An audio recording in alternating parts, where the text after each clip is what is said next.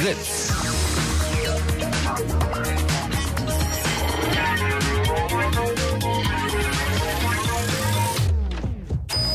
Blue Moon. Die zwei Sprechstunden.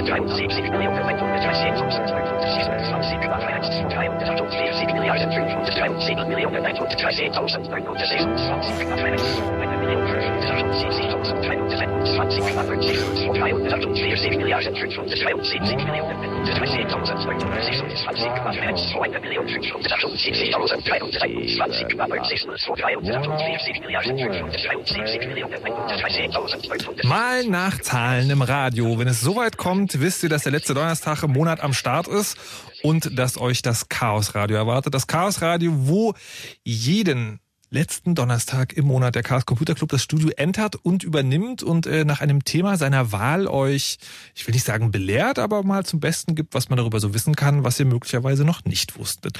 Heute zu Gast sind Nibbler und Pluto. Hallo und guten Abend. Einen wunderschönen. Einen schönen Abend. Und es soll heute um Dinge gehen, die ihr alle schon mal in der Hand hattet, aber in Zukunft möglicherweise nicht mehr in der Hand haben werdet, nämlich um Geld. Es ist ja also bis jetzt immer so gewesen. Man hatte diese Scheine und Münzen in der Tasche. Das äh, hört langsam auf. Es gibt diese komischen Plastikkarten. Und in Zukunft wird das möglicherweise noch ganz, ganz, ganz, ganz, ganz anders, dass man nämlich äh, das ganz voll elektronisch macht. Die Zukunftsvisionen, äh, die man so sieht, äh, da werden irgendwie Kreditstäbe ausgetauscht in dunklen Gassen oder Geräte werden aneinander gehalten und irgendwie wird da auf seltsame Art und Weise Geld hin und her transferiert. Was da genau geht, wollen wir heute besprechen. Und natürlich auch, was für schöne neue Möglichkeiten im Bereich der, wie sagt ihr immer so formschön, Sicherheitsschwankungen es dort geben kann. Und da sind wir ja schon beim ersten Bruch zwischen der ähm, ja, futuristischen Welt, die man aus Science Fictions kennt, wo halt das äh, Geld sozusagen elektronisch den Besitzer wechselt und sowas haben wir halt nicht. Also bei der ganzen äh, schicken äh, neuen Online-Bezahlwelt geht's ja tatsächlich immer noch um denselben alten Prozess. Wir hatten ja vor ein paar Monaten eine Bitcoin-Sendung. halt, Entschuldigung. Ich muss an dieser Stelle schon unterbrechen, dass ich möglicherweise im Laufe der Sendung noch häufiger tun werde, wenn ihr äh, zu unverständlich redet. An dieser Stelle möchte ich darauf hinweisen, dass die Bitcoin-Sendung aus dem Juli letzten Jahres, ja, da war der Club wirklich mit prophetischen Fähigkeiten gesegnet. Das Fazit dieser Sendung war nämlich ja Bitcoin, ein Bezahlsystem System im Internet, das wir heute auch noch mal ganz kurz erklären werden, wird nicht überleben. Es wird so eine Art spannendes Experiment gewesen sein, aber schon bald wird keiner mehr drüber reden. Ähm, kann man das jetzt schon sagen? Gibt es noch? Hat man das noch gesehen? Ja, gibt's auf jeden Fall noch. Ich meine, das ist ja so darauf ausgelegt, dass es nicht, also dass es an sich funktioniert, aber ist halt immer die Frage, wozu man es verwenden kann, ob es noch äh, irgendjemand akzeptiert. Und da ist jetzt so, ja, schon so ein bisschen die Luft raus. Also der Tausch von digitalem Geld, Peer-to-Peer, -Peer, also äh, ich gebe dir digitales Geld, du gibst mir digitales Geld, so, das funktioniert zwar noch, aber die Akzeptanz ist halt nicht da. So, das hat's nie über das äh, ja, Stadium hinausgeschafft. Wenn ich das richtig verstehe, geht es also heute, also wird es heute im Lauf, Verlauf der Sendung also auch nicht darum gehen, dass, ähm, dass wir tatsächlich Geld, also Münzen oder Scheine, wie wir sie kennen, in eine wie auch immer geartete digitale Form überführen und dann in Zukunft ja also Geld in, im virtuellen haben, sondern es geht einfach nur darum, verschiedene Systeme zu erfinden oder zu begutachten, die Geld, das auf imaginären Konten oder auch nicht in imaginären Konten liegt, hin und her zu bewegen. Verstehe ich das richtig oder? Ja, leider.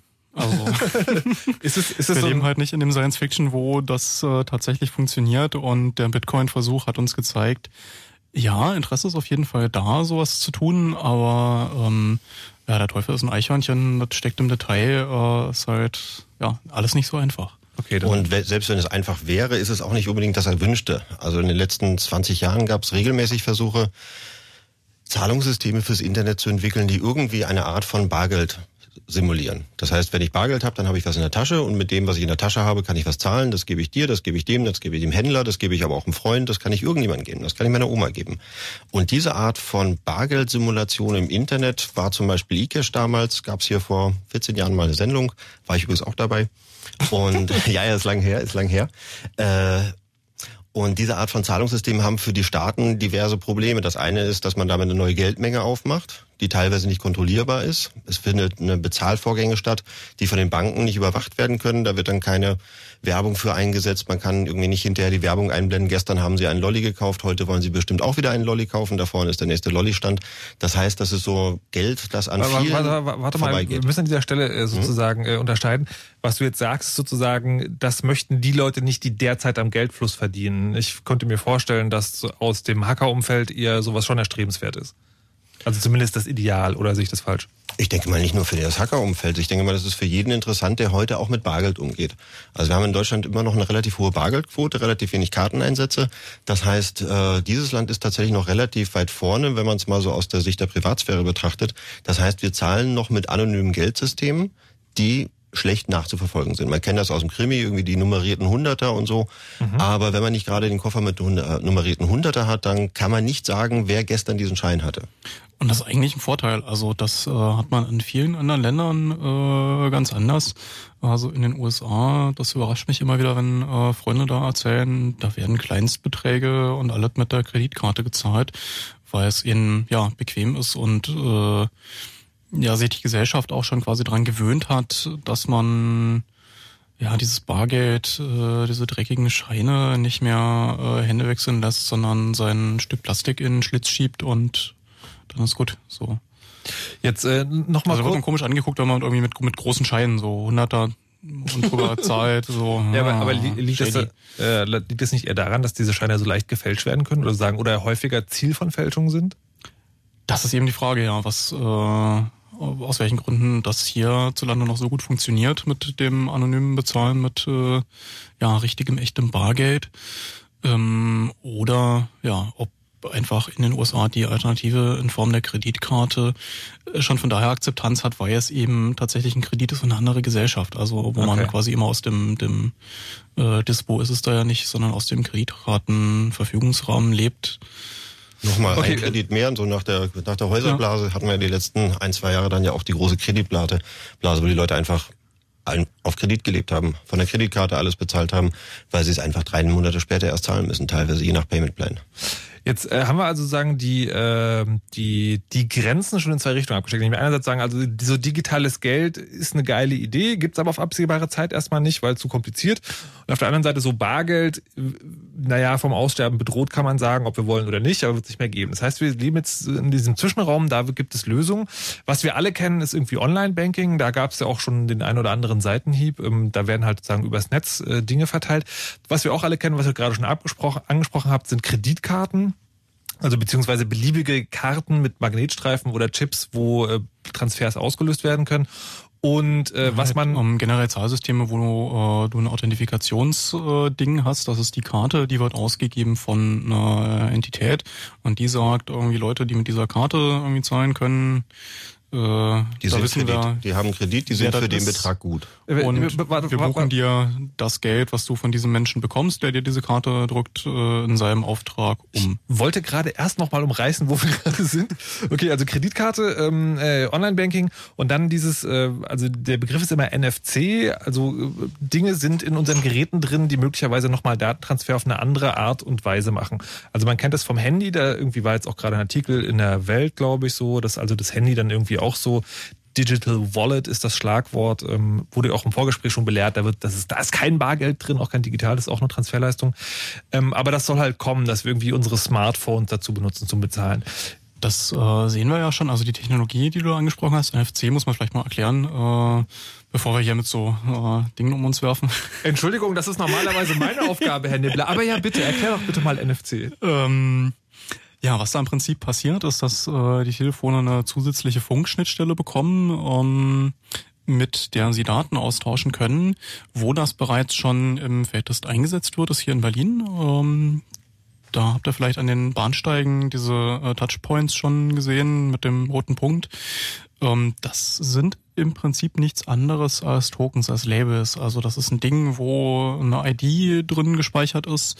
Wenn man das Telefon dagegen hält, dann kann das Telefon diese ID lesen, weiß also, hm, ich bin jetzt hier in Potsdam-Babelsberg und das nächste Mal, wenn man es irgendwo wieder gegenhält, ha, ich bin in Berlin Hauptbahnhof, dann weiß also das Telefon beziehungsweise der Online-Dienst dahinter, mhm, der Nutzer war also in Babelsberg ist da eingestiegen und ist am Hauptbahnhof wieder ausgestiegen und äh, ja über die Weitergabe dieser dieses Informationsstücks, das man da mit dem Telefon aufsammelt, weiß der ähm, Nahverkehrsbetreiber, welche Strecke man gefahren ist.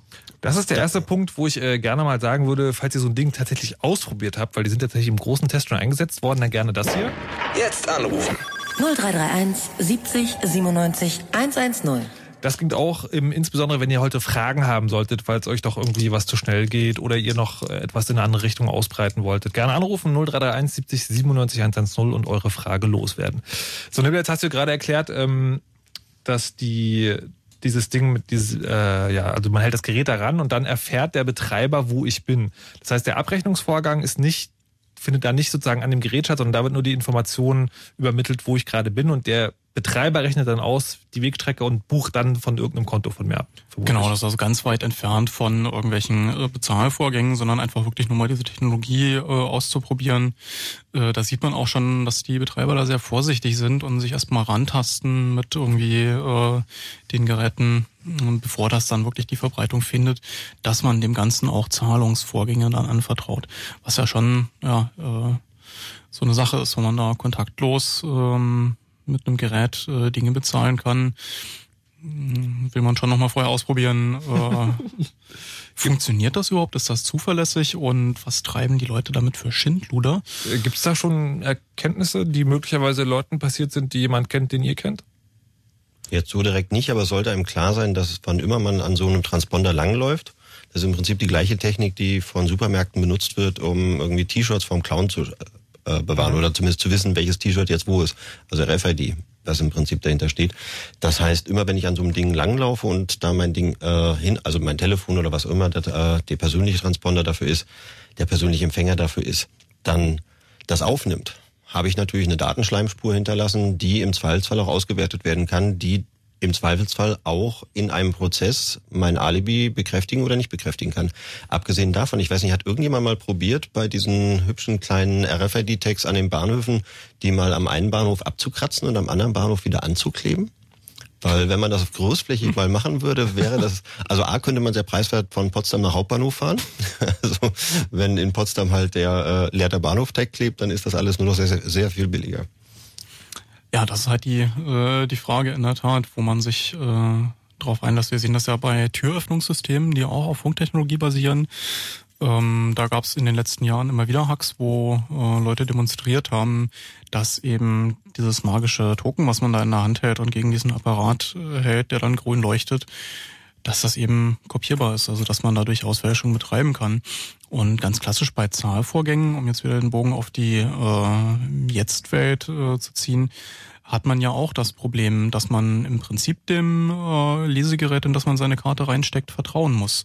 Und das wird alles nicht besser dadurch, dass eben ja dieses Lesegerät nicht mehr was ist, wo man eine Karte reinsteckt, was dann elektronisch mit dieser Karte spricht. Äh, ja, dass da jetzt eine Funkstelle, Funkschnittstelle zwischengebaut wird. Also okay, das dann würde ich an dieser Stelle gerne mal einhaken wollen mit diesem Lesegerät. Äh, möglicherweise schlagen wir einfach den Bogen von da. Fangen jetzt mal bei dem Ding an, äh, was wir alle kennen, nämlich ein, ein Kreditkartenlesegerät. Können dann vielleicht sozusagen den Weg weitergehen. Da gibt's ja so neue Formen, also irgendwie Kreditkartenlesegeräte per Smartphone und so.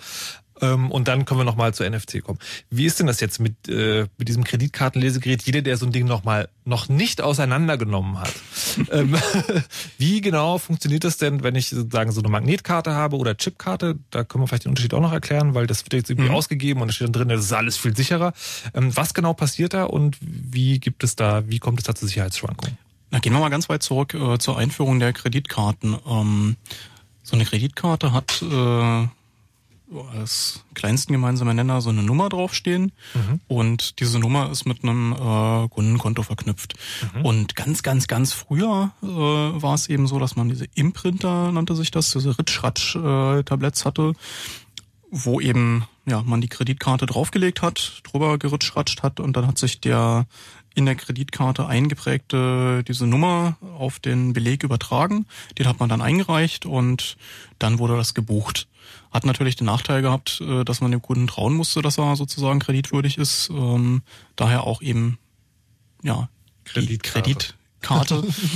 ähm, heutzutage ist es so, dass man äh, diese Imprinter funktioniert zwar alles immer noch, wenn es nicht gerade eingetrocknet ist, äh, schon die Tinte, aber äh, in der Regel ist es so, dass man eben diese diese Nummer dazu verwendet, äh, um Dinge zu bezahlen in der Form, dass man diese Nummer einem Händler gibt der Händler gibt diese Nummer weiter an ein Payment Gateway, also an Kreditkarten. Ähm, Firma, die sozusagen gegenüber dem Händler äh, dem abnimmt, mit jeder Karten ausgebenden Stelle äh, zu kommunizieren und dem Händler sagt, okay, diese Nummer darf. Das ist dann äh, die äh, Authorization, nennt man das. Und da wurde eben gesagt, okay, der Betrag, den du uns da gerade genannt hast und diese Kreditkartennummer, das klappt. Und dann sagt der Händler, jo, mach ich. Das nennt man dann Capture, also das ist ein zweischrittiger Vorgang, der da passiert und in dem Moment ist es dann gebucht. Also Warte mal, aber wenn ich richtig verstehe, sozusagen ist eine Abbuchung per Kreditkarte nichts anderes, als dass diese lange Nummer, die draufsteht, an irgendjemand übermittelt wird? Richtig. Ja. Ich will ja nicht irgendwie äh, neunmal klug erscheinen, aber so, aber ist das nicht relativ leicht angreifbar? Das ist ein bisschen komplizierter als das. Also die Nummer ist im Prinzip nur der Hinweis darauf, wer der Zahler ist. Ja. Und dann wird das online, in dem Augenblick, in dem gezahlt wird, wird kontrolliert, dass dieser Zahler tatsächlich in der Lage ist, dieses Geld auch zu verfügen. Aha. Also nicht nur die 10 Euro fürs Taxi zum Flughafen, sondern vielleicht auch die 2000 Euro für den ganzen Tank voller Diesel in der Karibik. Und dann wird das Geld tatsächlich in dem Augenblick beim Zahler vermerkt in der Buchung und dann so ein paar Wochen später dann äh, dem Empfänger dann auch gut geschrieben. Teilweise, also bis das Geld dann tatsächlich beim Konto des Empfängers ankommt, äh, vergehen bis zu sechs Wochen. Das sollte man sich auch überlegen. Also da liegt eine ganze Menge Geld teilweise auch rum, weil bei mir fehlt es ab dem Tag, an dem ich gezahlt habe als Kunde und beim Händler auf dem wirklichen, äh, auf, nicht auf dem Kartenkonto, sondern tatsächlich auf dem Bankkonto, kommt es im Schnitt so um die sechs Wochen später an. Das ist also eine ganze Menge Laufzeit für Dinge, die eigentlich Transaktionen, wo man sagen könnte, eine E-Mail braucht doch auch nicht länger als 0,2 Sekunden. Warum braucht eigentlich eine Kartenzahlung so lang? Ganz klar, weil unterwegs natürlich auch noch Geld verdient wird. Also bei mir ist es weg, beim Händler ist es noch nicht da, irgendwo ist es dazwischen. Da haben ja doch die Banken schon mal ordentlich für auf die Nase bekommen, dass die bei Überweisungen eine Bank drei Tage, nächste Bank drei Tage jeweils das Geld im Nirvana für eigene Zwecke missbraucht haben. Also und das passiert da natürlich auch. Und äh, zu den Ritschratz, äh, die sind an der Stelle da halt auch für den Kreditkartenfirmen ganz stark ausgefährst worden, also äh, vertrieben worden, weil in dem Augenblick, wo das Ritschratz zum Bezahlen benutzt wird, garantiert die Kreditkartenfirma dem Empfänger die Zahlung des Betrages. Das heißt, wenn ich mit der Kreditkarte zahle, die seit gestern gesperrt ist oder seit letzter Woche oder seit letzten Monat gesperrt ist, also inner, aber ja noch innerhalb ihrer Gültigkeit ist, dann muss die Kreditkartenfirma dem Empfänger das Geld tatsächlich zahlen, wenn er so eine Ritsche hat. Dafür zahlt er mit der Ritsche aber auch, keine Ahnung, drei Euro pro Transaktion. Der hat dann halt die entsprechende, äh, die Versicherung quasi mitzuzahlen. Da sind wir ja dann auch schon beim, beim Fraudmanagement, weil genau das, was du gesagt hast, Markus, dass eben du da eine Nummer äh, übermittelst und diese Nummer dazu verwendet wird, das ist natürlich unglaublich äh, attraktiv für Leute, die ja gerne Nummern sammeln und diese Nummern dann für äh, böse Zwecke missbrauchen. Also ich wollte gerade fragen, also der Vorgang, den ihr beschrieben habt, der stellt sicher, dass äh, der Händler das Geld kriegt. Also der stellt sicher, dass bei diesem Bezahlvorgang tatsächlich Geld bei rumkommt. Aber er stellt nicht sicher, dass derjenige, der diese Karte vorzeigt, tatsächlich der ist. Genau, dafür gibt's eben ähm, ja Fraud Management nennt man das, also äh, den Umgang mit äh, Betrugsfällen äh, oder mit Betrugsversuchen. Mhm. Ähm, wenn du in so ein Hardwaregerät diese Karte äh, reinsteckst, dann passiert im Prinzip äh, dasselbe, was mit so einem Ritschratsch-Gerät passiert, äh, nämlich die Nummer. Die ist auf einem, äh, der Magnetstreifen besteht hinten aus äh, drei Tracks, nennt man das. Also da sind äh, drei äh, Datenspuren drauf und in der Datenspur zwei steht tatsächlich diese Nummer. Ähm, und diese Ruf Nummer wird dann sozusagen live überprüft, ob die Karte gesperrt ist, äh, ob der Kunde wirklich über den Betrag verfügen darf. Ähm, und in dem Moment äh, ist dann auch sichergestellt, ob diese Transaktion wirklich passieren darf.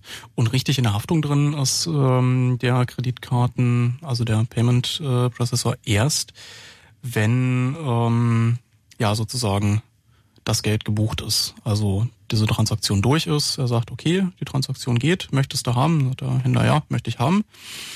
Und ja, da gibt es natürlich dann auch Limits. Mhm.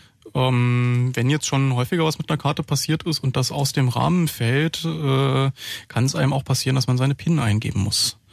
Und die PIN. Moment mal, ich muss immer meine PIN eingeben. Das ist bei dem neuen System. Das heißt, wenn äh, die modernen Karten jetzt seit, naja, was heißt die modernen jetzt auch schon seit sechs, sieben, acht Jahren, äh, haben einen Chip drauf. Mhm. Der Chip hat schön Signatur und alles äh, fein und der arbeitet mit der PIN. Das heißt, das, was früher möglich war, nämlich dass man sich im Restaurantmülleimer äh, die äh, Kartennummern rausgepult hat und damit dann Karten, quasi Blankokarten hatte, mit denen man äh, Karten simulieren konnte, um die zu Betrug zu nutzen. Das ist alles nicht mehr so einfach. Dafür gibt's im Internet immer diesen Prüfcode, weil der dafür nirgendwo mitgespeichert werden. Und in der, wenn man dann über die physikalische Karte redet, dann äh, ist da an der Stelle der Chip mit PIN dann. Wobei also ich tatsächlich auch, also ich habe nur Karten mit Chip und ich habe noch keinmal meinen PIN eingegeben. Ich weiß ihn nicht mal. Ist, äh, also in der Tat so, dass ähm, auf diesen Magnetstreifen auch mit draufsteht, ähm, ja, was, was die Karte darf. Also das äh, ist das äh, Discretionary Data Field.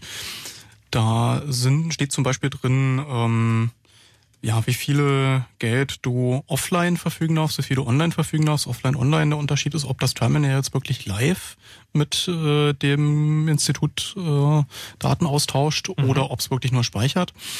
Und äh, darüber wird halt ja dieses Fraud Management betrieben äh, dahingehend, dass man sagt, okay, der darf, wenn das Terminal nicht live abchecken kann, nur über 100 Euro verfügen oder nur über 500 Euro verfügen oder nach zehn Bezahlvorgängen äh, ist PIN fällig.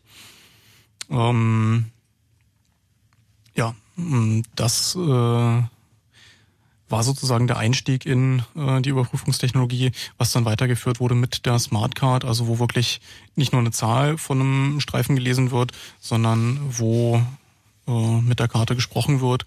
Also die Fälschung nicht nur durch das Kopieren eines Magnetstreifens äh, ja, möglich gemacht wird, sondern man dann schon den ganzen Chip, der da drin ist, äh, mit den Daten, die da drin sind und so weiter, ähm, da ist nochmal das Sicherheitsniveau sozusagen angehoben. Ist, äh, angehoben auf einen Stand, wo ihr sagen würdet, das ist tatsächlich Sicherheit oder angehoben mit, das ist irgendwie kosmetisch und sieht gut ja, aus? Ja, das, das, das Schöne an Kreditkartenzahlungen ist, ähm, als Händler zahlt man da sowas um die zwei drei Prozent und nochmal 50 Cent pro Transaktion oder so, um mal eine Hausnummer zu nennen mit so einem Online-Gerät.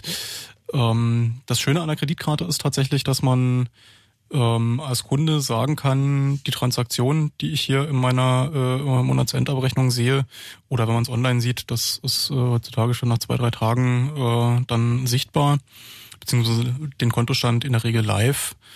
Ähm, geht man zu seinem kartenausgebenden Institut hin und sagt, du, hier, an diese Transaktion kann ich mich nicht erinnern. Mhm. Je nachdem, was es dann ist, muss man denen halt auch nochmal schriftlich geben.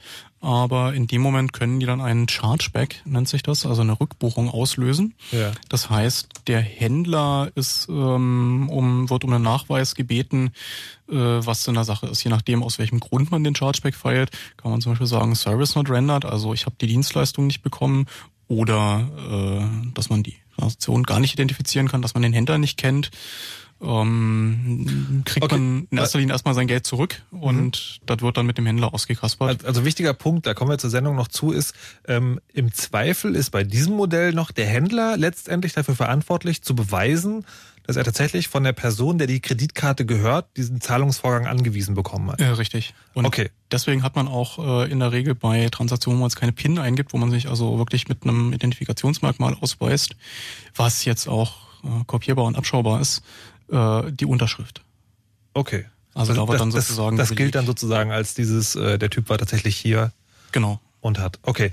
Wir, die ähm, aber an der Stelle kurz zum Thema Fraudmanagement, was da tatsächlich passiert, deswegen eben das Beispiel mit den zwei Tonnen Diesel in der Karibik. Äh, wenn mein typisches Zahlverhalten kleine Beträge in Berlin sind und eine Woche später zahle ich zwei Tonnen Diesel in der Karibik, mhm. dann druckt der lustige kleine Drucker beim äh, Kreditkartenterminal ein zusätzliches Blättchen aus. Mhm. Da steht drauf, bitte lassen Sie sich den Perso zeigen. Und dann muss man dem Herrn an der Tankstelle tatsächlich den Perso zeigen und erst wenn der Perso zur äh, Kreditkarte stammt, äh, passt, dann kann das Geld ausgezahlt werden. Und okay, das aber, halt aber nochmal sozusagen. Ich so in der Form jetzt noch nicht gesehen, aber ähm, so das Kerngeschäft von so einem Kreditkartenunternehmen ist halt äh, ja Fraud Management, also damit umzugehen, wie man den Betrug erkennt, wie man mit äh, äh, ja äh, künstliche Intelligenz, um jetzt da mal schon beinahe zu hoch zu greifen, zu erkennen, ähm, wie muss ich die Transaktion, die mir da gerade entgegengebracht wird, bewerten. Und äh, was ich in der Tat schon mal gesehen habe, ist, dass einfach Karten entweder gesperrt werden oder der Kunde einen Anruf bekommt. Mhm. Äh, hm, da ist gerade was fishy. Äh, können Sie uns denn sagen, sind Sie gerade in London, in Dingens, in sonst noch was? Okay. Äh, es kann einem einfach auch passieren, wenn man viel reist und vorher nicht gereist ist, dass dann einfach eine Transaktion nicht durchgeht. Ja, oder man ruft vorher an. Also das mache genau. ich halt seit diesen Erlebnissen. Also das mit dem Diesel ist mir tatsächlich passiert. Internationales Segeln und dann kommt, hat man, muss man halt mal ein Schiff in der Karibik auftanken und dann kommt dieser Zettel daraus, was auf jeden Fall sehr beruhigend ist, weil für den Fall, dass die Karte irgendwie unterwegs mal geklaut werden sollte, ist das durchaus ein Faktor. Was halt auch schön ist für den Kunden, dass es da halt den Haftungsbe äh, die Haftungsbeschränkung für den Kunden gibt. Das heißt, ich kann meine Kreditkarte eigentlich weltweit irgendwo einsetzen. Es kann mir ganz egal sein, wie fishy die Bude ist, wo ich sie durch den Schlitz ziehe, weil ich als Kunde zahle maximal 50 Prozent.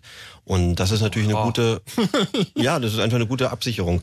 Was mir allerdings passiert ist die letzten Jahre, ist, dass teilweise, äh, wer war das? Visa hat irgendwie vor einem Jahr oder vor zwei Jahren war es jetzt, äh, erhebliche Probleme in Spanien gehabt. Da ist ihnen in Spanien irgendwas gehackt worden und da gab es dann tatsächlich, also persönliche Auswirkungen an der Stelle, äh, dreimal in einem Jahr eine neue Kreditkarte mit neuen Nummern was natürlich super sicher ist und was mich natürlich total freut, dass Visa so da hinterher ist. Was aber bedeutet, dass man seine Kreditkarte, die man an 20, 30, 40 Stellen im Internet hinterlegt hat für automatische Abbuchungen, an allen Stellen ändern muss und wenn man eine vergisst, plötzlich irgendwie einen Service nicht mehr kriegt, an den man sich gewöhnt hat. Schön sicher ist das. Ähm, wir hatten ja auch gerade noch festgestellt, da möchte ich noch mal kurz eingehen. Die Spieler unter euch haben das vielleicht mitbekommen. Es gibt ja auf der Visa-Karte, ich weiß nicht, ob es bei anderen Kreditkartenfirmen auch ist, hinten drauf diese dreistellige Nummer, die man extra eingeben muss. Und da ist der mhm. Deal ja, diese Nummer weiß nur der Karteninhaber und die dürfen genau. nirgendwo gespeichert werden. Mhm. Es gab den Sony-Hack im letzten Jahr oder war es schon im vorletzten Jahr? Und da hat Sony an irgendeiner Stelle, wenn ich mich richtig erinnere, ja gesagt so, ja, nee, diese Sicherheitscodes sind nicht weggekommen, die haben wir woanders gespeichert. Das wird ziemlich peinlich, ja, weil dann haben sie gegen jede Sicherheitsregel, die sie unterschrieben haben, als sie äh, als Kreditkartenakzeptanzstelle sich bei der Firma angemeldet haben, verstoßen. Und eigentlich hätten sie dafür hochkant irgendwie rausfliegen müssen, ja. weil es gibt ganz klare Standards, die die Kreditkartenfirmen aufgestellt haben, was gemacht werden darf und was nicht. Und so ein eklatanter Verstoß gegen die AGBs und dann an so einer sicherheitsrelevanten Stelle, äh, na, es ist halt Sony, was soll man machen? Also es gibt da einen, ähm, da nennt sich PCI DSS, das ist der Payment Card Industry Data Security Standard. Das ist äh, so ein kleines Büchlein mit äh, ja einer langen, langen, langen Checkliste. Sowas wie die ähm, DIN-Norm für Kreditkartengeschäfte. Äh, ja, na, es ist eine, eine Zertifizierung, ähm, okay. die, die stattfindet. Wenn man über einen bestimmten Betrag, äh, ich glaube, das ist eine Mio im Jahr, ähm, oder in bestimmter anderer Form, beispielsweise als Kreditkarten Payment Gateway äh, tätig wird, dann muss man bestimmte Sicherheitsstandards nachweisen. Mhm. Da ist dann so, so Sachen drin wie äh, von dem ganz offensichtlichen, wie jeder Benutzer, der in dieser Firma arbeitet, äh, muss sein Passwort ähm, ähm, ah, ich habe ich hab, nee, andersrum, äh, über Namir und so weiter muss man sich zertifizieren lassen, aber grundsätzlich muss man diesen Standard einhalten, wenn man äh, Kreditkartendaten handelt. Okay. So rum war das. Äh, und da steht da drin, dass man irgendwie die einzelnen Benutzer eindeutig identifizieren können muss, dass sie regelmäßig ihre Passwörter ändern, dass man seine Systeme updatet, wie man mit den Kreditkartendaten selbst umgeht, dass man beispielsweise, also was man von den Informationen, die man bekommt, speichern darf und dass man beispielsweise diese CVC, CVV oder CVC bei äh, Visa Mastercard, ist dreistellig, bei Amex vierstellig, nicht speichern darf, mhm. sondern das sozusagen wie eine PIN äh, durchreicht, nur ähm, endet der Autorisierungsvorgang nicht im Endgerät, also in äh, dem Kartenterminal, sondern bekommt eben der Kreditkartenprozessor äh, zum Weiterreichen äh, nach oben sozusagen. Und wenn dann feststeht, okay, hat gestimmt, dann darf er sich das mal merken, Mhm. so dass diese Karte, also dass das funktioniert hat, aber darf, darf aber diesen Code nie speichern. Mhm. Also grundsätzlich darf der nirgendwo gespeichert werden. Okay, dann hätten wir jetzt geklärt, wie Kreditkarten sozusagen jetzt gerade funktionieren. Wir werden uns gleich damit beschäftigen, äh, wie sie in Zukunft funktionieren könnten, also was es da für Ansätze gibt, das neu zu machen oder ähm, ja ein bisschen in die Zukunft zu treiben. Und werden auch gleich noch die Frage von Gregor, der angerufen hat, beantworten, der eine Frage zu Visa hat. Bevor wir das machen, machen wir aber das Fritz Info mit Nachrichten, Wetter und Verkehr.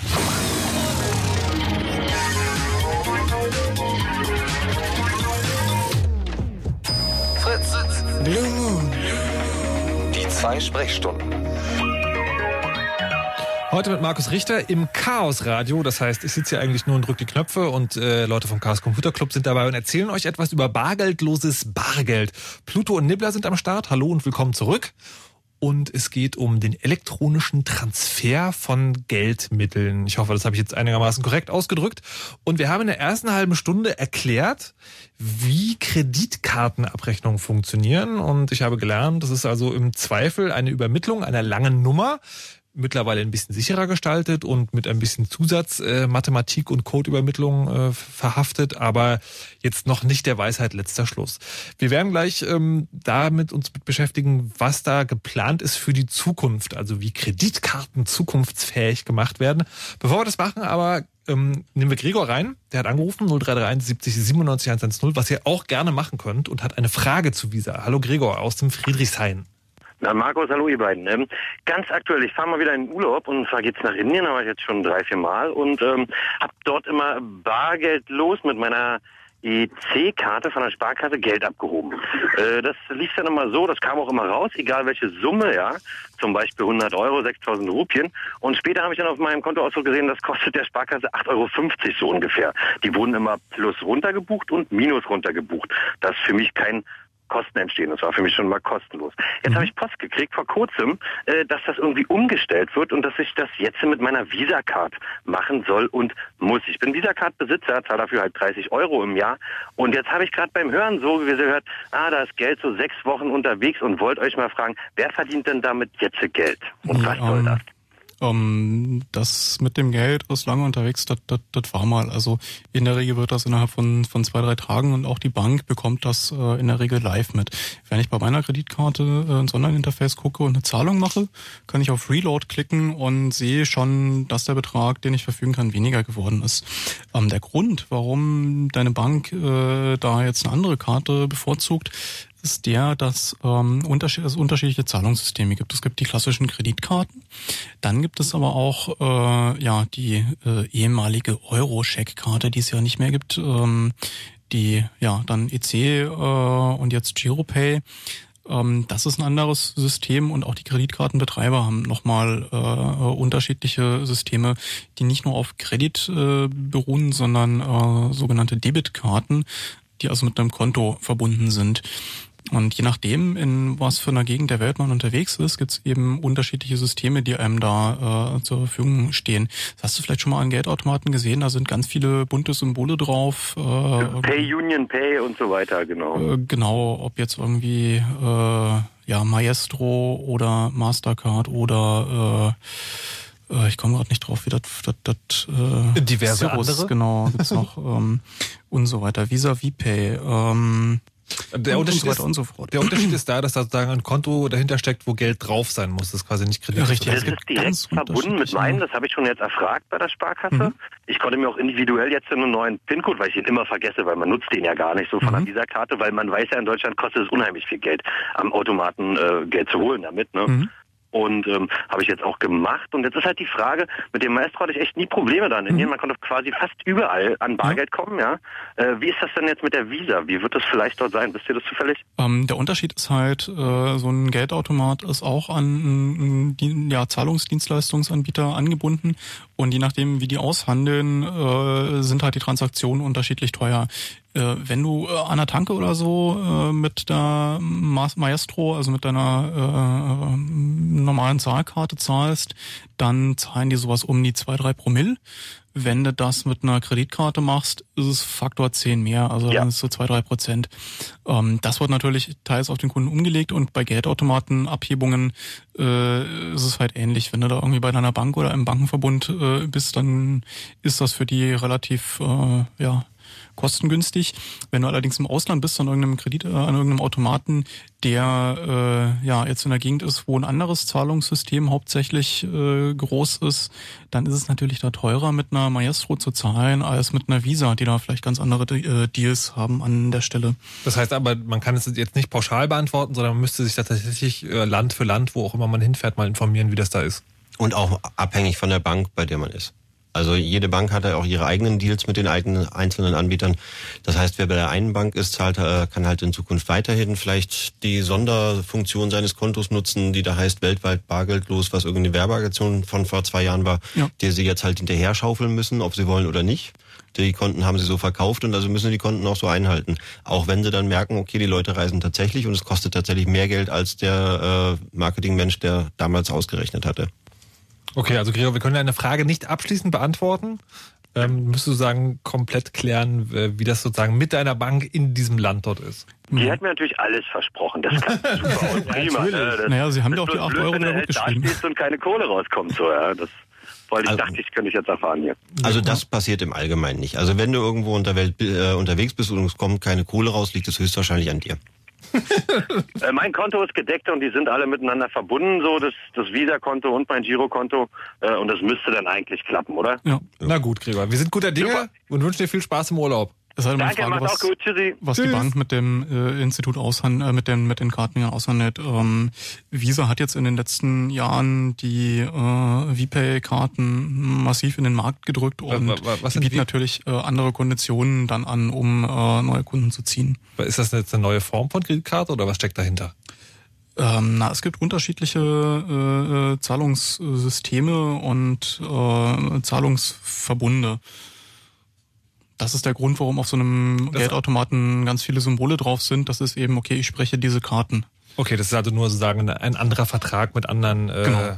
Okay, da kommen wir jetzt mal, äh, um das nicht zu einer kompletten Kreditkartensendung äh, ausarten zu lassen, weil Vielleicht wir haben ja noch Frage zu beantworten. so viel mehr. Was? Ähm, VPay ist äh, sozusagen das, was Maestro für Mastercard ist.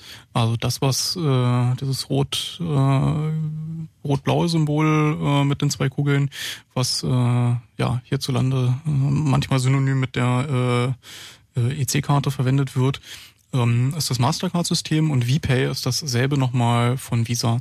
Also kein Kreditkartensystem, sondern ein andersweitiges Zahlungssystem. Aber im Markt präsent sind die damit noch nicht wirklich. Also Da haben sie jetzt halt angefangen, wirklich massiv rauszudrücken. Wir haben 180 Millionen Karten im letzten Jahr. Das heißt, Sie haben Ihre Karten, weil Sie sind halt als einer der äh, weltweit führenden Kartenausgabestellen, sind Sie natürlich ganz weit vorne als Kartenlieferant, können dementsprechend Ihre Systeme auf die Karten draufbringen. Das Problem, das man als Zahlungssystem Anbieter immer hat, ist, dass man einerseits natürlich die Karten an die Leute kriegen muss, wo man natürlich mit als Visa, Mastercard oder ähnliche natürlich schon mehr als einen Fu- Fuß in der Tür hat, im Sinne von die Karten sind schon draußen und mit dem nächsten Update kann man die neuesten Features an alle Kunden rauspushen. Die andere Seite sind natürlich die Händler und die Zahlterminals. Das heißt, wenn die Geldautomaten nicht mitspielen, wenn die Zahlterminals bei den Händlern, wo man damit zahlen möchte, äh, nicht mitspielen, dann kann das auch nicht klappen. Und Visa ist da gerade relativ viel am machen. Die machen auch VMI und dann noch was und dann wollen sie auch noch irgendwie Peer-to-Peer wollen sie irgendwie angehen, habe ich was gesehen, aber irgendwie auch nichts weiter gehört außer eine Pressemitteilung. Also die sind anscheinend gerade heftig am Rudern. Mastercard ist weltweit sicherlich aktuell so einfach ein bisschen weit vorne. Da sind die gerade am Nacharbeiten, ne? Ja, weiß ich nicht. Aber das ist generell äh, interessant, dass es da wirklich im Prinzip nur zwei Systeme gibt. Ah, es gibt da noch, äh, das ist aber wirklich US-spezifisch, äh, Discover. Äh, in, in Japan gibt's die äh, äh, JCB. Das ist äh, Okay, Japan wait, Credit people. Bureau und so wir, weiter. Wir verfransen uns gerade sozusagen in verschiedenen Ausprägungen des Systems, das ja bedeutet, ich übermittle eine lange Nummer und äh, kriege dann dafür irgendwie Geld überwiesen.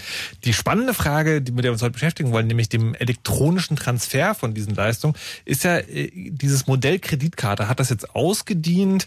Gibt es da Zukunftsvisionen für? Also was ich zum Beispiel im Hinterkopf habe, ist, irgendwie arbeiten mehrere Firmen dran, einen, einen Kreditkartenleser für mein Smartphone auf den Markt zu bringen. Was, was Da mal kurz einhaken. Weil du gerade sagtest, wir reden hier über Kreditkarten und über die Möglichkeit, äh, Geld von A nach B zu schicken, wo man halt, wobei man halt auch immer sagen muss, B, der Geldempfänger, muss in fast allen, bei fast allen Systemen ein Händler sein. Das heißt, jemand, der einen Ja. Merchant-Account hat, also nicht du, nicht ich. Wir haben den Kundenaccount.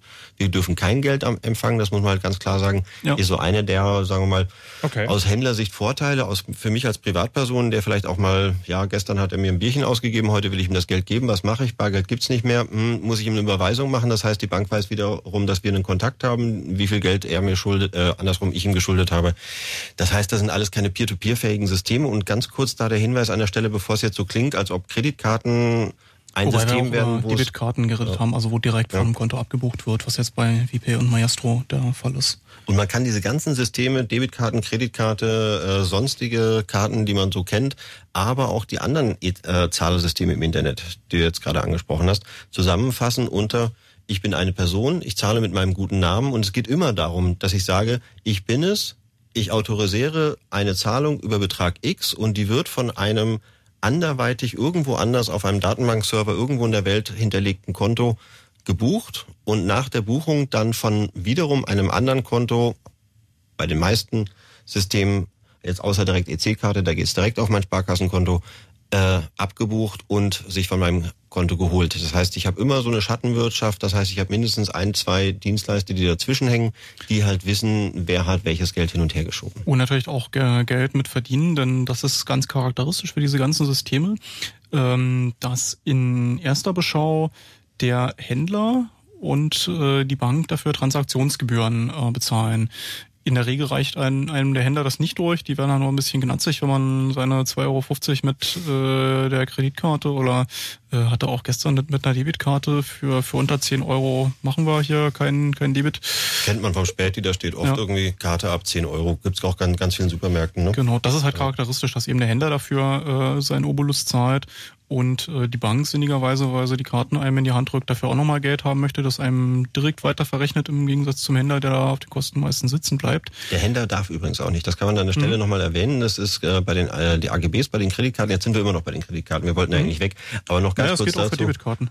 Äh, der Händler ist verpflichtet, die Transaktionsgebühren nicht an den Kunden weiterzugeben, außer die Taxifahrer. Die Taxifahrer haben einen Sonderdeal rausgehandelt, weil die Taxifahrer hatten keine Lust auf äh, Kreditkarten und haben gesagt, die Leute fahren bei uns auch mit, wenn sie wieder Bargeld wollen. Und die dürfen tatsächlich irgendwie 1,50 aufschlagen.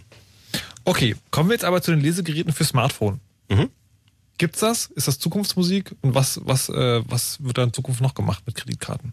Ist im Prinzip das Gleiche nochmal, äh, ist alter Reis in neuen Säcken weil es geht wiederum äh, wieder dabei zum Beispiel, also Smartphone-Bezahlung wäre jetzt zum Beispiel das große Schlagwort NFC, also die sogenannte mhm. Near Field Communication. Wait, wait, wait, halt. Mhm. Ich meinte doch gerade, ich habe gehört, es gibt äh, Kartenlesegeräte, die man direkt ans Smartphone ah, so, das Thema. Mhm. Genau. Ja, das ist im Prinzip ja auch wieder nur alter, alter Wein in neuen Schläuchen, statt einem sicheren Terminal, das eben ja geprüft ist, äh, wo es durchaus auch Sicherheitsschwankungen äh, geben kann. Ähm, aber es ist halt nochmal eine ganz neue Qualität. Äh, es gibt die ersten ja, Anbieter, wo man eben sich so ein Gerät äh, kaufen kann, was man dann an sein Telefon ransteckt als Händler.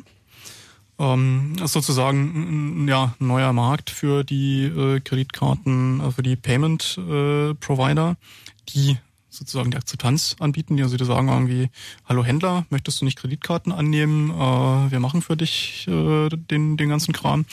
Äh, das ist halt historisch äh, mit so einer gewissen Investition äh, verbunden gewesen und äh, haben das auch ganz gerne gesehen, wenn man ein bisschen Umsatz gemacht hat, weil ja, ähm, da gibt's jetzt eben die ersten Anbieter, die äh, das schlicht ergreifend billiger. Händler, also, ja. die Kreditkarten unterwegs akzeptieren oder was auch immer für Smartphones äh, Zusatzgeräte herausgeben. Das windigste, was ich bisher gesehen habe, war ein Gerät, was man an den Mikrofon Kopfhörerport von seinem Telefon rangesteckt hat. Ähm, mit einem ja, Kartenschlitz, wo man eine Karte durchzieht und das hat dann über äh, ein Audiosignal den, die Daten vom Magnetstreifen an das Telefon weitergereicht die wiederum dann an den ähm, ja, an, an äh, den Payment Service Provider weitergereicht wurden, der dann für diesen Händler diese Zahlung vorgenommen hat. Das ist mittlerweile auch relativ weit im Einsatz, weil wer in den letzten zwei Jahren mal Taxi gefahren ist, hat mhm. festgestellt, dass es diese Onboard-Computer äh, mittlerweile Telefone sind, schlicht ergreifend. Also der äh, HP iPad zum Beispiel war da mal sehr beliebt. Äh, und dieser kleine äh, Smart, dieses kleine Smartphone wird halt benutzt, um den Taxifahrer zu lokalisieren, damit er seine Aufträge kriegt, aber natürlich auch zur Kommunikation mit der Taxizentrale. Und da sind teilweise auch die Zahlungssysteme mit angeschlossen. Das heißt, es wird sozusagen von so Firmen wie zum Beispiel MyTaxi und anderen, um jetzt mal eine Firma mal äh, hier rauszustellen, weil die recht bekannt sind, äh, wird eine App angeboten, mit der der Taxifahrer sich dann einloggt bei denen und dann quasi alles über die machen kann. Die, der macht für die das Kreditkartenclearing und alles. Das heißt, ich kann sozusagen meinen mobilen äh, kleinen Händler-Account auch mitnehmen. Und mobiles Zahlen ist auf jeden Fall auch ganz klar im Kommen. Das ist ja nicht nur Taxis, sondern vor ein paar Monaten wurde mal benutzt äh, Hobos, also äh, Heimatlose, also äh, äh, wie nennen wir das nochmal? Obdachlose. Obdachlose, genau das war das Wort. Ähm, Obdachlose äh, als Wi-Fi-Hotspot äh, eine neue Arbeit zu schaffen. Das war irgendwie eine große, ich weiß gar nicht, was war, ähm, äh, großes Veranstaltung, Festival, wo die ganz dringend viele mobile Wi-Fi-Hotspots brauchten. Dann haben die den Leuten so ein Kästchen gegeben, mit dem sie sich irgendwo hingestellt haben. Das Kästchen hatte guten Uplink über Funktechnologien und dann konnte man bei dem äh, Obdachlosen für eine Viertelstunde Internet kaufen und hat das dann halt elektronisch bei dem Obdachlosen quasi bezahlt und es wurde dann im Hintergrund an so eine Obdachlosenvereinigung gestiftet, die dafür irgendwie ein Heim gebaut haben. Im Prinzip eigentlich eine gute Sache. Man hat Geld für, äh, Geld für einen guten Zweck gespendet, hatte Internet und irgendwie waren alle glücklich und vor allem die Obdachlosen waren irgendwie auch mehr in die Veranstaltung integriert. Ob Obdachlose als Funkmasten für äh, bessere Netzversorgung für Smartphone-Inhaber jetzt wirklich ethisch komplett einwandfrei ist, überlassen wir mal den Leser. auch gerade ein bisschen das Themenfeld dieser Sendung, habe ich das Gefühl. Lass uns mal auf die, auf die. Aber mobiles Zahlen. Es geht nee, darum, ich, ich, Zahlungen ich, werden möchte, mobiler. Ich möchte jetzt, äh, genau, dazu möchte ich jetzt noch zwei Fragen stellen. Wir haben jetzt eine Stunde über Kreditkarten geredet und äh, da sind mir jetzt zwei äh, Dinge aufgefallen, die ich denke, sich mal ändern müssen in Zukunft. Das eine ist, ihr redet sozusagen... Ich will nur ganz kurz noch Einschub zur Sicherheit von, von, von diesen Geräten, weil das war eigentlich, also nur um den ja, das noch den Bogen zu, zu schließen. Ähm, das Problem an der Stelle ist, wenn man so ein Gerät hat, was äh, den Magnetstreifen liest und durch so ein Telefon durch äh, äh, ja, äh, es gibt im Internet einen großen Markt für Magnetstreifendaten. Also äh, das wird on, on Block, äh, kannst du dir irgendwie 1000, 10.000 Magnetstreifen-Datensets äh, kaufen und äh, ich sehe da halt das ganz große Problem, dass der äh, Sicherheitsstandard, der bisher gegolten hat mit diesen Kartenterminals, äh, die du auch im Taxi als Ersatz für den ähm, Imprinter hattest, da hatten sie so Geräte, die ein GSM-Modem drin hatten und äh, quasi ansonsten ein vollwertiges äh, Payment-Terminal waren, wie man es aus dem Supermarkt kennt, die dann einfach über GSM nach Hause telefoniert haben, dass das jetzt hingeht zu äh, mobilen Endgeräten, die in keinster Weise äh, sicherheitstechnisch geprüft sind, äh, wo wir ja jetzt auch schon die ersten Trojaner erleben, die sich äh, Online-Banking-Tanz äh, von den Telefonen klauen äh, und so weiter. Also dass man da jetzt auch noch Kreditkartendaten durchschiebt und komplette St Kopien der Magnetstreifen, das ist schon sehr bedenklich. Also da bin ich gespannt, wie lange sich das hält, weil natürlich die äh, Kreditkartenunternehmen auch äh, irgendwo mit dem Risikopotenzial von sowas umgehen müssen und äh, je weiter verbreitet sowas wird, desto mehr missbräuchliche äh, Benutzung äh, werden wir da sehen. Also ich persönlich würde ungern mein, äh, meine Kreditkarte irgendeinem ja, äh, Menschen, der mir sein iPhone entgegenstreckt oder sein Android-Gerät mit so einem Pinökel am, am Mikro, äh, ja. Also da kann ich jetzt mal den Advocatus Diaboli machen. Äh, ich reise sehr viel, habe irgendwie eine ganze Tasche voller dieser Plastikteile und ich schmier die überall rein, wo ich gerade will. Ganz einfach deswegen, weil ich weiß, Risiko zahlt die Gesellschaft. Dafür zahle ich ja tatsächlich auch das Geld. Ich muss mich als Kunde an der Stelle, kann ich mich darauf verlassen, wenn da irgendwie morgen 10.000 Euro abgebucht werden, ich zahle es nicht, es ist mir egal. Aber unheimlich davon, weil, weil das Risiko, das da äh, gehandelt wird, ist natürlich ganz klar bei der Kreditkartenfirma und für die ist es einfach Cost of Doing Business. Die müssen ein Risiko eingehen. Sie sind im Prinzip, ist eine Kreditkartenfirma oder auch die anderen Firmen, die da jetzt so gerade im Markt sind. Das können, wir können jetzt auch mal zu den Handyzahlungen übergehen. Reden wir doch jetzt einfach mal Nee, über nee, zum nee, Beispiel stopp. Google Wallet. Halt. Jetzt hab ich Das ist das Gleiche. Nein, Nee, es ist, nein, geht darum, nein. das ist das Gleiche. Nein, es ist tatsächlich ein, eine Kreditkarte wird bei Wallet. Pluto. Ak- Mhm. Ich möchte jetzt gerne nochmal zurückkommen zu dem Thema, über das wir gerade sprachen und möchte zwei wichtige Fragen stellen. Okay. Wir haben jetzt eine Stunde lang über Kreditkarten äh, geredet und ähm, es gibt zwei Eckdaten, die da auftauchen, die erscheinen mir als sehr wenig zukunftsfähig. Das eine ist, ich habe die ganze Zeit erzählt, also egal wie weit wir äh, fortschreiten mit diesem Ding, also jetzt Smartphone irgendwie, okay, Risiko ist höher, aber verbreitet sich mehr, kann man trotzdem machen. Es ist immer der Deal zwischen Händler und einem Kunden. Das heißt, äh, da würde mich A interessieren, ähm, wie sieht denn das aus? Kunde zu Kunde, gibt es das überhaupt? Und die andere Sache ist, bei all diesen, ähm, bei all diesen äh, Transferleistungen reden wir immer von einer Karte, die an eine Person gebunden ist. Jetzt ist es ja, das hatten wir uns am Anfang drauf geeinigt, ist es ja so, dass die, äh, dass sozusagen ein Ideal es wäre, dass man es auch anonym irgendwie macht. Jetzt habe ich gehört, es gibt Prepaid-Kreditkarten. Vielleicht könnten wir das gleich nochmal kurz klären, inwiefern das eine Rolle spielt und wie sicher die dann sind. Und ähm, das sind also zwei Fragen, die sozusagen die äh, ja, zukunftsfähig da sein müssen, die man vielleicht beantworten kann. Bevor wir das machen, würde ich gerne noch mit Christoph sprechen. Er hat nämlich angerufen ähm, und hat auch noch eine Frage. Hallo Christoph aus Kreuzberg. Ach, Hallo, hallo. Hallo. Ja, genau. Und zwar, äh, früher hatte man ja bei der Sparkasse irgendwie so Sparbücher und Papier und dann gab es eine Sicherungskarte dazu und die konnte man dann irgendwie in den Tresor packen oder so, haben die Omas dann gehütet zu Hause. Und äh, man hatte dann irgendwie allenfalls eine EC-Karte irgendwie für sein Girokonto. Und dann haben die ja angefangen, irgendwann diesen ganzen Käse alles in dieselbe Karte mit einzubinden. Ähm, die Frage ist, wenn ich jetzt zum Beispiel mit einer EC-Karte von einer Sparkasse in Spanien Geld abhebe und da ein paar Wochen unterwegs bin und jetzt hackt einer irgendwie die EC-Karte über irgendein Sicherheitsloch, was ich äh, nicht kenne, ähm, dann hat er ja im Prinzip eigentlich, zumindest über einen Mittelsmann in Deutschland, Zugriff auf sämtliche Sparkonten und könnte theoretisch da, ohne dass ich das in Spanien mitkriege, äh, Geld von Sparkonten aufs Girokonto schieben, am Geldautomaten rausziehen, vielleicht mit irgendwelchen Limits von 5000 Euro am Tag oder sonst was, aber wäre ja eine schöne Bescherung, wenn dann hinterher alles, was man erspart hat, nicht mehr da ist. Passiert Ähm, ständig und ist tatsächlich eins der Probleme des Systems, klar. Ja, die Sparkasse. Ja, wobei man da sagen muss, also wenn deine Karte gehackt wird, also äh, ist jetzt die Frage, was mit der Karte passiert. Äh, so eine Karte hat ja Sicherheitsmerkmale. ja. Ähm, bei einer Geldautomatenabhebung gibt es beispielsweise das MM-Feature, das magnetisch äh, tralala. Ähm, also da ist ein bisschen mehr als nur ein Magnetstreifen, den man kopieren muss. Äh, das war auch der Grund, warum sie ähm, ja immer dahinter sind, Geldautomaten auf dem aktuellen Stand zu halten und bestimmte Sachen nicht mehr zu supporten und jetzt immer mehr auf den Chip gehen, der ja äh, nicht an sich kopierbar ist. Mhm. Ähm, ja, das ist ein Problem, aber da wird äh, sich mit auseinandergesetzt. Und das ist heutzutage halt nicht mehr so einfach, eine Karte äh, äh, nee, Ich glaube, die Frage war eher, ja, genau. Christoph, korrigiere mich, wenn ich es falsch zusammenfasse. Die Frage aber eher gesetzt den Fall, es hat jemand geschafft, diese Karte äh, sozusagen irgendwie an sich zu bringen oder zu kopieren, dann kommt er an alles ran, was damit verbunden ist. Oder gibt es da für bestimmte Sachen noch bestimmte extra Sicherheitsformen? Ja, nicht so ganz. Also wenn, wenn du an einem ähm gibt ja diese äh, Terminals bei der Bank, wo du auf deinen Konten äh, zugreifen kannst und Umbuchungen und so weiter. Da brauchst du ja auch äh, deine PIN und die Karte wird daher auch geprüft und da wird in der Regel auch der, der Chip eingesetzt.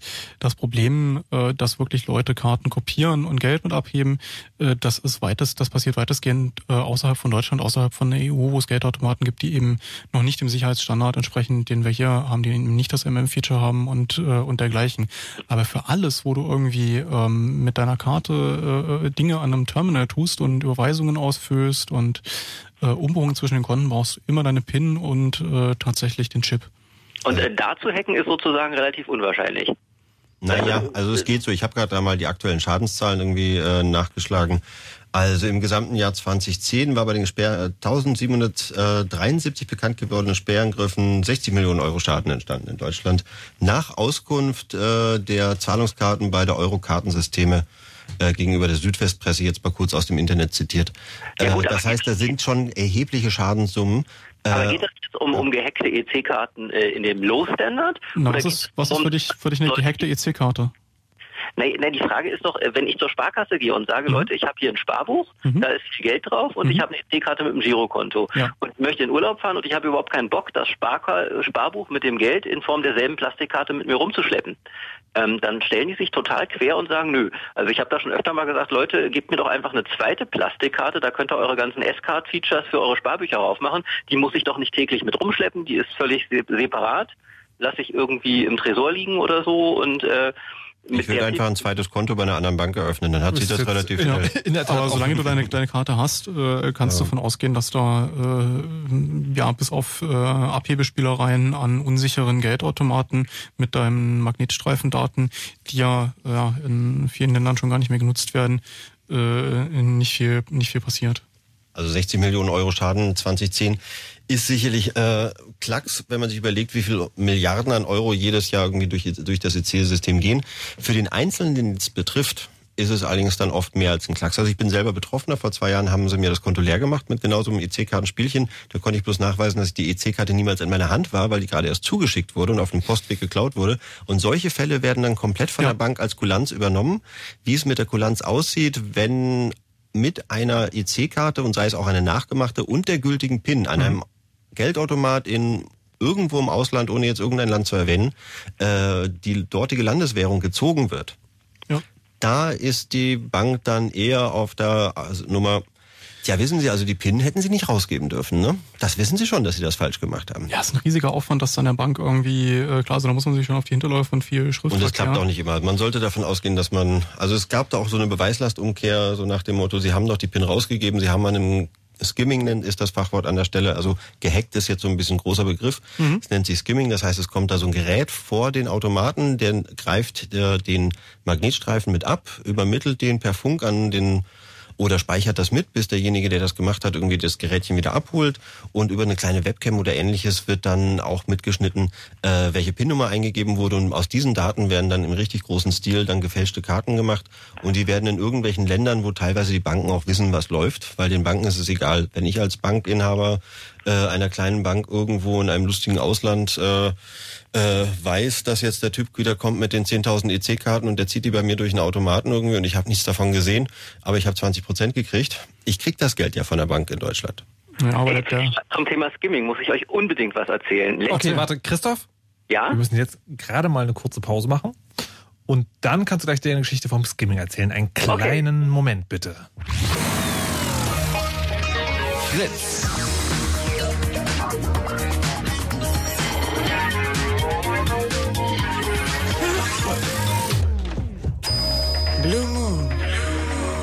Zwei Sprechstunden. Heute Chaos Radio mit Pluto und Nibbler, die äh, gerade nicht so sehr zugegen sind anscheinend. Leute, wir sind hier schon, wir machen Radio. Vielleicht könnt ihr ein bisschen zuhören, so ein bisschen. die Mikros sind noch ja, offen. die Mikros sind noch offen. Hey, hey, willkommen zurück, guten Tag. ähm, wir machen heute einen in, äh, in, in Bar, also eigentlich muss ich das mittlerweile fast schon sagen. Eigentlich war der Plan heute mal über die Zukunft des äh, des bargeldlosen Geldtransfers zu sprechen. Wir haben gerade Ja, eine, eine Stunde. Kreditkarte gemacht. Mal gucken, ob wir da noch rumkommen. Wir reden jetzt gerade über, über Skimming. Ähm, Skimming heißt, äh, was passiert, nee, wie finden Leute die Geheimzahl zu meiner Kreditkarte raus? Da gibt's so kleine Spielereien irgendwie mit aufgeklebten Eingabepads oder Kameras, die das beobachten und, und, und. Und Christoph, der gerade am Telefon ist, wollte uns dazu noch eine spannende Geschichte erzählen. Hallo Christoph. Ja, hallo, der So. absolute Hammer. Und zwar letzten Sommer habe ich an der Sparkasse in Potsdam Geld abheben wollen im Hauptbahnhof. Und äh, habe halt die Karte reingetan, so ein normaler Sparkassenautomat halt. Ja. Und äh, wie ich die da so drin habe, sehe ich halt, dass genau rechts von dieser PIN-Code-Eingabefeld ist, halt- sind halt so vier Profilschienen gewesen und in der Mitte zwei total dilettantische Bohrungen. Und dann habe ich gedacht, na Moment mal, da kommt doch jetzt äh, gleich der nächste Typ, der setzt jetzt irgendwie so ein Metallkästchen darauf, was dann so aussieht wie der restliche Automat. Und links ist dann ein kleines Loch mit einer Kamera drin und dann wird schick gefilmt, was ich da für eine PIN eingebe. Und wahrscheinlich äh, war das Ding entweder vorher drauf und das hat schon einer wieder weggeschleppt oder das kommt gleich rauf irgendwie. Und dieses ganze Ding war mit Doppelklebeband auf dem Automaten drauf. Schön. Ich habe einmal dran gerissen und ich hatte diese ganze Trägerholzplatte mit den dilettantischen Bohrungen und so einfach in der Hand, ne? Hast du das noch? Na, wisst ihr, was ich dann gemacht habe? Dann bin ich rausgegangen und habe die Sparkasse angerufen auf der Hotline und habe denen das erzählt. Dann sagen die Leute bei der Sparkassen-Hotline irgendwie, ja, ach, tut uns leid, da können wir jetzt auch nichts machen, hol- holen Sie mal die Polizei und so, wir wissen jetzt auch nicht, was wir tun sollen. Ja, sagen Sie, sagen Sie es der Polizei. Dann habe ich den Notruf angerufen und habe denen das auch nochmal so geschildert, dass äh, und ähm, dass ich jetzt auch, dass das vielleicht schon ein bisschen auffällig war, aber ich habe es jetzt wieder darauf gepatscht und ich gehe jetzt mal unauffällig raus und die sollen vielleicht mal jemanden vorbeischicken, der vielleicht auch beobachtet, was jetzt da so passiert. Weil ist ja auch eine gute Möglichkeit, die Leute dann auf frischer Tat zu ertappen. Und dann habe ich da ungefähr eine Stunde gestanden, bis dann irgendwann ein Funkwagen kam und inzwischen kam dann irgendwie ein Polizist, von dem ich dachte, er wäre der, den ich gerufen hätte. Das war dann aber ein Bundesgrenzschutzer, der nämlich im Bahnhof saß. Ah. Darauf war ich nicht gekommen, dass man die hätte natürlich auch gleich fragen können. Ja. Er sagte dann, nö, das Ding ist da eigentlich schon immer drauf, da sind Werbetafeln von der Sparkasse drin. Ja, schön. Das Problem ist aber in der Tat, also äh, macht sowas in Zukunft vielleicht ein bisschen vorsichtiger, weil ähm, wenn sowas da draufklebt, die Leute, die das bedienen, die sind in der Regel nicht sehr weit und wenn man sowas feststellt und sowas in der Hand hat, äh, vorsichtig wieder rankleben, sich von dem Ding entfernen und erstmal irgendwie Polizei oder so, äh, weil Gefahr für Leib und Leben ist dann das vielleicht auch nicht wert an der Stelle. Ja, und vor allem, man kriegt sie ja nicht, wenn man, wenn man auffällig das Ding abholt, klar, dann sehen die, das hat einer aufgedeckt und dann hauen die ab, ne, würde ich sagen. Aber Äh, Im Idealfall, also im, im Hat die Worst Case kriegst du eins aufs Maul und die nehmen das Ding wieder mit, weil sie natürlich das Ding nicht hinterlassen wollen, weil das Ding teuer war. Also da kann man sich schon... Sparkasse mit Doppelklebeband Werbe. Also ich meine, die Rentner haben es ja eh alle noch nicht verstanden, aber irgendwie werden doch so langsam mal alle Leute dafür sensibilisiert, dass wenn einem, einem Automaten irgendwas dran ist, Ja, ja. dran gebastelt haben könnte, dass man dann aus, aufmerksam wird. Und die Sparkasse baut eigene Werbetafeln mit Doppelklebeband auf ihre Automaten neben das Pinfeld. Ich Das meine, muss man doch in Hintern treten, sondergleichen, oder? Ja, dafür. Aber das war Potsdam, schon oder? An, an einem Deutsche Bankautomaten, dass mir äh, die Blende vor dem Kartenleser in die Hand gefallen ist. Ich dachte mir, hey, cool, ein Skimmer. Aber es war dann tatsächlich nur ein Plastikteil, was an der Stelle äh, ja schlecht montiert war. Ich habe das denen dann in der Bank in die Hand gedrückt. Hier hätte auch ein Skimmer sein können. Äh, wollt ihr nicht mal eure Automaten austauschen? Das ist wohl mal echt unter eurer Würde. Äh, die wussten aber äh, interessanterweise schon, dass ich mit Skimmer meine. Also die Sensibilisierung ist Möchte da, aber sein. in der Ausführung hapert's dann manchmal so ein bisschen. Christoph, äh, vielen Dank für diese sehr schöne Geschichte und äh, wir werden in Zukunft alle mal nach Holzleisten Ausschau halten und Bohrungen. Ja, schönen Abend. Jo, viel Spaß dir. Tschüss. Was diese ganzen Skimming-Nummern angeht, äh, da gibt's in der Tat Koordinierung zwischen den Banken. Es gibt den äh, ja, sogenannten EKS-Pool, findet man unter eks-net.de. Ähm, darüber tauschen sich die Banken aus, ähm, was für Fälle es äh, gegeben hat und koordinieren sich auch, was die äh, Schadensregulierung und so weiter angeht. Also die sprechen da schon miteinander über das Problem und äh, ja, gucken halt äh, auch, dass wenn ein Kunde sowas moniert, äh, ob das ungefähr in das Pattern reinpasst, was sie da haben. Also Gibt es da eigentlich äh, nachrichtigen da auch Kunden proaktiv, wenn sowas vorgefallen ist und da äh, andere Kunden noch mit an dem Geldautomaten waren und sie wissen, da gab es einen Skimming-Fall, dann wird sich da ja ausgetauscht und Gibt es denn da eigentlich so, äh, also wonach guckt man denn da? Weil ich habe, ich stehe oft vor so einem vor so einem Geldautomaten. Also man kennt, also Mhm. ich kenne ja meinen Geldautomaten, wo ich immer hingehe. So, da fällt mir natürlich auf, wenn Ja. der sich ändert.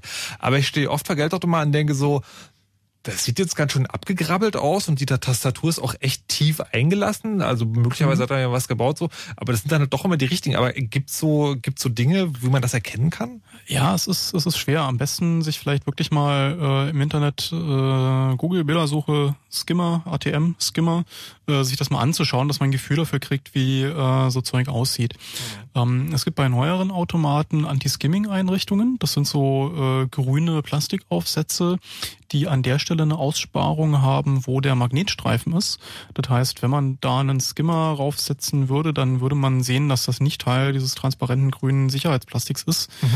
Ähm, dann gibt's zusätzlich noch äh, in den Automaten äh, Sicherheitsmechanismen. Ich weiß nicht, ob sowas deployed wurde, aber ich habe gelesen, dass äh, das war in einem Paper, äh, das sich damit beschäftigt hat, wie man dagegen vorgehen kann. Die halt überprüfen, ob irgendwie vor dem äh, Schlitz irgendwas ist, also die äh, mit Sensorik äh, das überprüfen. Ähm, ja, aber in der Regel einfach den, den Geldschlitz sich angucken, äh, ob man das Gefühl hat, dass so irgendwas davor gesetzt ist oder ob äh, ja der Okay, also Ja. merken wir uns mal, Google, Unfishy Google-Suche ATM Skimmer. ATM ist das Englische für Geldautomaten und dann kann man vielleicht mal ein bisschen was sehen. So, ich, tierisch spannend, weil da echt viel, viel schicke Technologie äh, und auch krass Low-Tech. Also von irgendwie 20 Euro Supermarkt Plastik Mini-Kameras, die auseinandergefriemelt und die Platine dann äh, mit einem Kabel verlängert und um die Ecke äh, bis hin zu, also da, da gibt's die abenteuerlichsten äh, Konstrukte für sowas, weil sowas natürlich auch immer äh, nicht teuer sein darf, wenn man viele davon deployen und zurücklassen möchte. Also das ist unglaublich erfinderisch. Und äh, eine der neueren, äh, sind inzwischen auch schon schon schon ein bisschen äh, angeheitert, aber das äh, Cash Trapping. Äh, da ähm, basteln so eine Blende vor den Geldausgabeschlitz, wo die Noten rauskommen. ja. Das ist ja in der Regel so ein so eine so ein kleines ja äh, Rolladentürchen, was aufgeht und Ja. wieder, wieder zugeht. Und da setzen sie eine identisch aussehende Blende davor mit einem Kleber dahinter, an dem dann das Geld hängen bleibt. Also das Geld kommt raus, bleibt an diesem Kleber hängen und das Türchen kann nicht zugehen, aber das Geld auch nicht rein, weil der Automat das Geld ja nicht ziehen kann, wenn es noch irgendwo klebt. Und du stehst halt vor dem Automaten und hast das Gefühl, irgendwie, da kommt kein Geld raus, es macht irgendwie Ratsch, Ratsch, Ritter, Ritter, Ritter, so das Geräusch, aber da geht kein Türchen auf. ähm, Krass. und äh, der Schutz dagegen ist total low-tech. Ähm, sie haben einfach unten an das Türchen noch eine Kante ran gemacht, dass man da nichts aufsetzen kann. Ein, also ein, ein stetes Also- Geben und Nehmen an äh, Neuentwicklungen Ja. am Geldautomaten.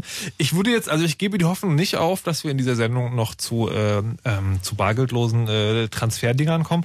Ich würde jetzt gerne. Google Wallet hörte sich vorhin ganz, äh, das ging in die richtige Richtung, weil das ist in der Tat so ein, so ein, so ein Ansatz, äh, diesen Übergang in ein Peer-to-Peer-System Darf ich zu bitte gehen. noch Nö. mal vor? La la la. Okay.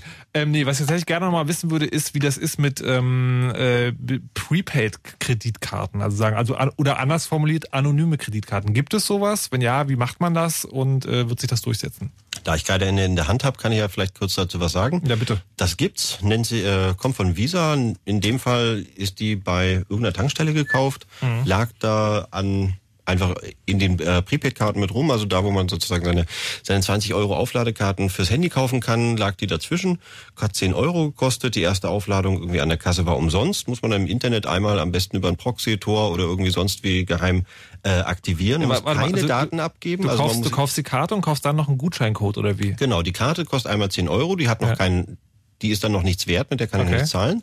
Und ab dem Augenblick, wo äh, ich sie im Internet registriert habe, kann ich dann hier eine Telefonnummer anrufen oder entsprechende äh, Guthabencodes kaufen und die bei wie bei einem Prepaid-Handy halt draufladen. Aha, okay. äh, 50 Euro draufladen oder 100. Ja. Äh, einige Tankstellen bieten das an. Tankstellen versuchen ja mittlerweile den Geldautomaten auch Konkurrenz zu machen. Die haben dieses komische Geldhandling-System jetzt, wo man an der Tankstelle irgendwie Geld abheben kann.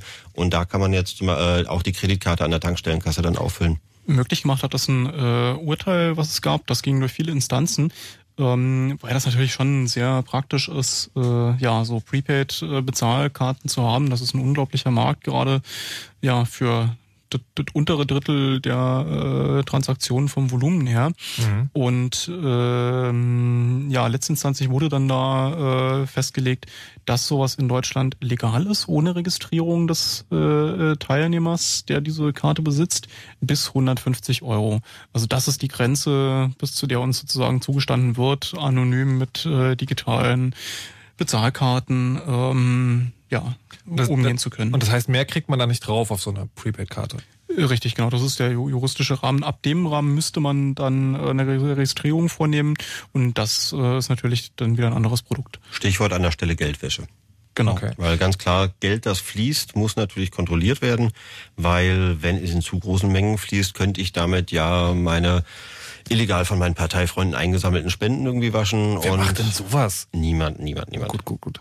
Gut, dass wir darüber geredet haben. Gibt's auch in anderen Ländern, äh, das äh, sind die klassischen Gift Cards. Also da hat man eine Geschenkkarte, die man irgendwie verschenken kann mit irgendwie einem Guthaben drauf, was halt eine ganz normale äh, Zahlkarte ist. Was halt ziemlich aufwendig ist, wenn man 5 Millionen Euro Drogengeld irgendwann irgendeine seine Lieblingspartei spenden möchte. Und jetzt geht man zum nächstgelegenen Baumarkt und kauft dort äh, für besagtes Bargeld entsprechende Gutscheinkarten. Äh, in jeweils Höhe 25 oder 50 Euro hat man halt hinterher doch einen größeren Container voll mit so kleinen Karten. Ja. Und Also wichtig war es denen, glaube ich, einfach nur, dass äh, äh, deutlich in der Entfernung zur äh, Geldwäschegesetzhürde von 15.000 Euro, also ab 15.000 Euro äh, ist eine Transaktion Geldwäschegesetz äh, relevant. Und dass man einfach ganz weit davon entfernt bleibt. Und das wirklich nur für den, äh, ja, Okay, also anonym mit Plastikgeld bezahlen, also einsetzen tut man die wie eine normale Kreditkarte, also wenn ich damit bezahle irgendwo. Mhm. ist eine, es ist nee, nicht Ist eine wie richtige eine, ist eine Kreditkarte. richtige Ist eine Kreditkarte, Kreditkarte, bloß dass es Nummer. nicht personenbezogen ist. genau. Okay. Ähm, das geht also. Die andere Frage, die ich hatte, ist, wie sieht's denn jetzt aus? Äh, Kunde mit Händler geht. Wie ist es denn Kunde mit Kunde? Also wie, wie kann ich dem Nibbler jetzt irgendwie zwei Euro für einen Döner geben? In Bar. Okay, ich habe kein Bargeld mehr, sondern möchte das gerne. Leute, macht's mir nicht so schwer hier heute. Meine Güte. Nein, also ernsthaft, gibt es dann. Äh, gibt Ich, es ich da- nehme auch deine Kreditkartennummer. Also Nein, ich möchte dir meine Kreditkartennummer und, nicht und, und die, die hinten drauf steht. Ich Nein. würde Nibbler jetzt auch zutrauen, dass er das Geld kriegt, ohne dass er die Nummer vorher von dir. Aber unabhängig davon. Ich, ich, habe, Also- ich habe heute gelernt, ich gebe dir nicht meine Nummer. Nein. Es gab da mal den Politiker, der behauptet hat, irgendwie äh, das deutsche Bankensystem sei so sicher, dass er auf einer großen äh, Pressekonferenz un- unbedingt seine Kontonummer jetzt erzählen muss. Schön. Es waren drei Stunden oder so, bis sein Konto leer war. Also Sehr schön. Ja gut, wobei das wahrscheinlich äh, Lastschrift an der Stelle war. Ähm, ja, ELV und Tschüss. Äh, das, das haben wir ja auch. Ähm, das ist auch eine speziell äh, deutsche Geschichte. Das gibt's auch in, natürlich in anderen Ländern, ähm, aber generell Lastschrift, dass man eben nur mit dem, dem Wissen einer Kontonummer und einer Bankleitzahl Geld einziehen kann. Muss man, aber das kann man ja immer sozusagen, so- Lastschrift kann man immer zurückrufen. Innerhalb von äh, Sechs Wochen, ne? Sechs Wochen, ja. Genau. Muss man halt es nur ab und zu auf die. Lastschri Lastschriften. Der, der Spaß an der Sache war, es waren tatsächlich äh, Überweisungen, die nicht rückrufbar waren an gemeinnützige Organisationen. Und da war das Geld echt los. Das wüsste ich gerne, wie das funktioniert hat. Ehrlich gesagt wüsste ich das Also auch es- gerne. es kam gab nicht raus. Das ist, Ja. das, Es äh, gab immer mal wieder äh, Berichte über Überweisungsträger auf Papier, die ausgefüllt wurden, wo dann auch irgendwie so mit Ah, XXX ja, ja. und Dagobert Duck unterschrieben wurden und die dann irgendwie trotzdem Da wird ja inzwischen auch nicht mehr der Name geprüft. Bei kleinen Überweisungen äh, Wurde noch nie. Also es wurde von auf den kleinen Überweisungsträgern wurde noch nie kontrolliert irgendwie unterhalb einer gewissen Summe, was da wirklich draufsteht. Es gab da mal die Idee, dass man Denial of Service Attacken gegen Banken fahren kann, indem jeder äh, sei, allen seinen Freunden fünf Cent auf einen Papierträger überwei äh, überweist. Die Bank ist verpflichtet, es innerhalb von drei Tagen auszuführen. Das ist so eines der netten Bankengesetze, das wir haben. Also Banken müssen innerhalb von drei Tagen operabel sein. Also sie müssen Überweisungen ausführen gegenüber dem Kunden, aber auch gegenüber anderen Banken. Deswegen mögen Banken es nicht, wenn sie drei Tage gar nichts können. Ja. Und sie dann äh, komplett so zu überlasten und sie dann hinterher dafür anzuklagen, dass sie irgendwie diese drei Cent nicht an äh, ihn überwiesen haben, äh, war mal so eine Idee, die wahrscheinlich Gott sei Dank auch nicht gemacht wurde, weil, wie wir jetzt in den letzten zwei Jahren ja mehrfach gelernt haben, ist, Banken sind systemkritisch. In der Tat. Und deswegen würde ich jetzt schon wieder gerne zu dem Thema kommen, wie ist denn das eigentlich, Leute untereinander Geld überweisen, ohne den Umweg, äh, wir, Zwischenweg über eine Bank oder einen Händler oder irgendwas zu machen? Geht das? Gibt es da Ideen zu? Da gab es mal ganz viel. Also es gab so Sachen wie zum Beispiel diese Ge- Geschenkkarten und ähnliches. Das heißt, ich kann sozusagen Wert. Also was ist Geld?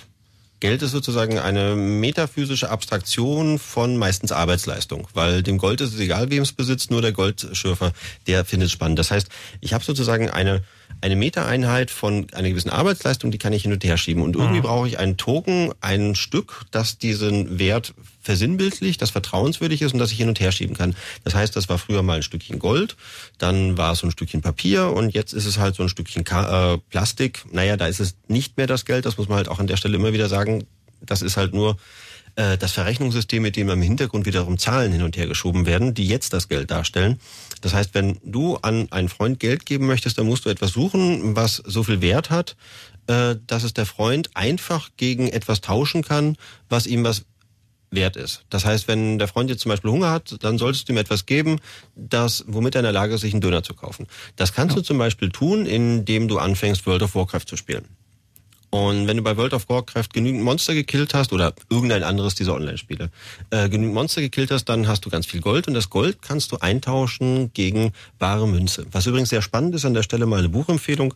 Äh, äh das neueste Buch von Neil Stevenson, Reamde, also sozusagen Read Me falsch geschrieben, geht komplett um den Fall, dass der Inhaber einer solchen Online-Spielebude, äh, ehemaliger Drogenschmuggler und ansonsten natürlich auch die supercoole Type vom Herrn, äh, wird in einen Erpressungsfall hineingezogen, wo es darum geht, dass den Leuten per Trojaner ihr Rechner verschlüsselt wird und die sollen dann in diesem Online-Spiel irgendwo hingehen, an eine bestimmte Stelle, sollen dort einen bestimmten Spielgeldbetrag vergraben, damit der Trojanerschreiber dann an dieser Stelle mit seinen Leuten wiederum das Spielgeld ausgräbt und dann über die entsprechenden Vermittlungsstellen aus dem Spielgeld wieder reales Geld macht. Und das geht überall. Das heißt, ich habe überall diese Vermittlungsstellen von Leuten, die bereit sind, Spielgeld anzunehmen und dafür reales Geld auszuzahlen oder real, reales Geld anzunehmen und dafür Spielgeld auszuzahlen. Jetzt möchte das heißt, ich aber, ich wenn Transfer. ich auf einem äh, sozusagen unterwegs bin und dem Nibbler Döner ausgeben will, ja nicht meinen World of Warcraft anwerfen. Warum nicht?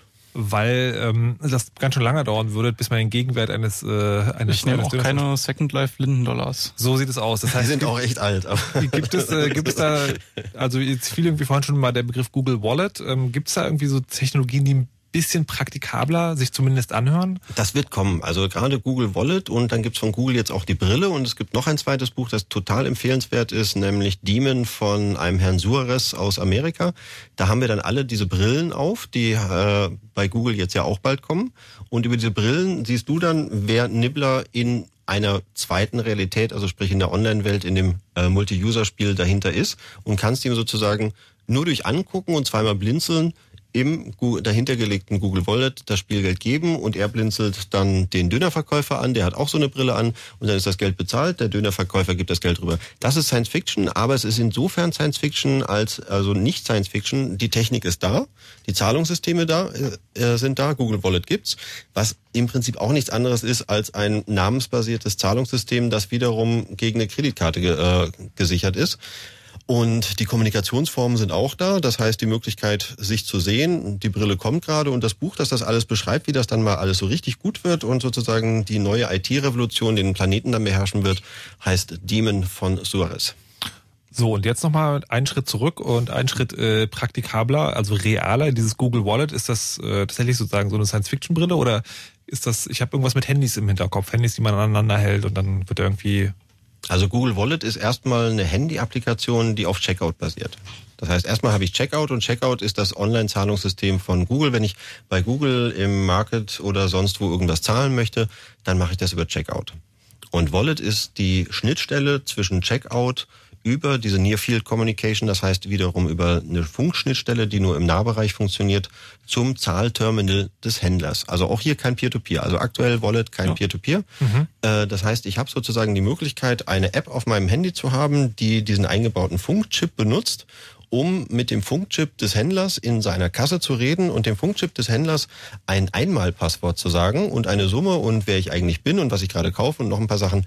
Und mit diesem Einmalpasswort und der Summe kann der Händler dann sofort, natürlich online, wahrscheinlich auch über Android, äh, Android for Cash Desks, gibt's glaube ich noch nicht, kommt bestimmt irgendwann, äh, dann zu Google gehen und dort das Geld gutgeschrieben kriegen und hat dann die Zahlung autorisiert, so wie bei der Kreditkarte auch. Deswegen meinte ich vorhin irgendwie, da ist kein Unterschied. Ich habe wiederum eine Nummer, ich habe wiederum einen Namen, der dahinter steht und äh, ob ich das nun Kreditkarte nenne oder EC-Karte oder Google Wallet oder PayPass oder sonstiges, es sind eigentlich nur die Schnittstellentechnologien mhm. zwischen dem, der zahlen möchte und autorisiert und dem, der die Zahlung empfang, empfängt und dann die Ware oder was auch immer herausgibt. Das charakterisiert interess äh, interessanterweise wirklich alle dieses, diese Systeme, also sei es irgendwie World of Warcraft, sei es äh, Second Life äh, oder sonst irgendwelches Geld, dass man sich äh, jetzt auch in irgendwelchen Online-Webgames, äh, ich schenke dir ein Schaf auf, hast du nicht gesehen, farm.de, ähm, das wirtschaftliche Interesse ist einfach nicht da. Ähm, wir hätten sowas schon sehr viel früher haben können, nämlich bei der unscheinbaren Geldkarte. Die Geldkarte war nämlich tatsächlich ein Ding, äh, worauf mittels äh, ja, eine Authentifizierung Geld auf und abgebucht werden konnte. Mhm. Ähm, das war da auch angedacht und wurden, glaube ich, auch welche ausgegeben, aber hat sich nie so richtig verbreitet, da wirklich eine anonyme, äh, nicht Konten- oder Kartengebundene äh, Zahlung zu haben, eine Whitecard, genau, äh, wo du halt sagst, okay, ich zahle jetzt Geld ein auf diese Karte, das ist dann auf diesem Geldkartenchip. Ähm, und die Idee wäre weiterhin gewesen, dass man äh, von einer Geldkarte auf eine ganz andere Geldkarte Geld übertragen kann. Mhm. Das war auch spezifiziert, das ja. wäre mit der Geldkarte gegangen.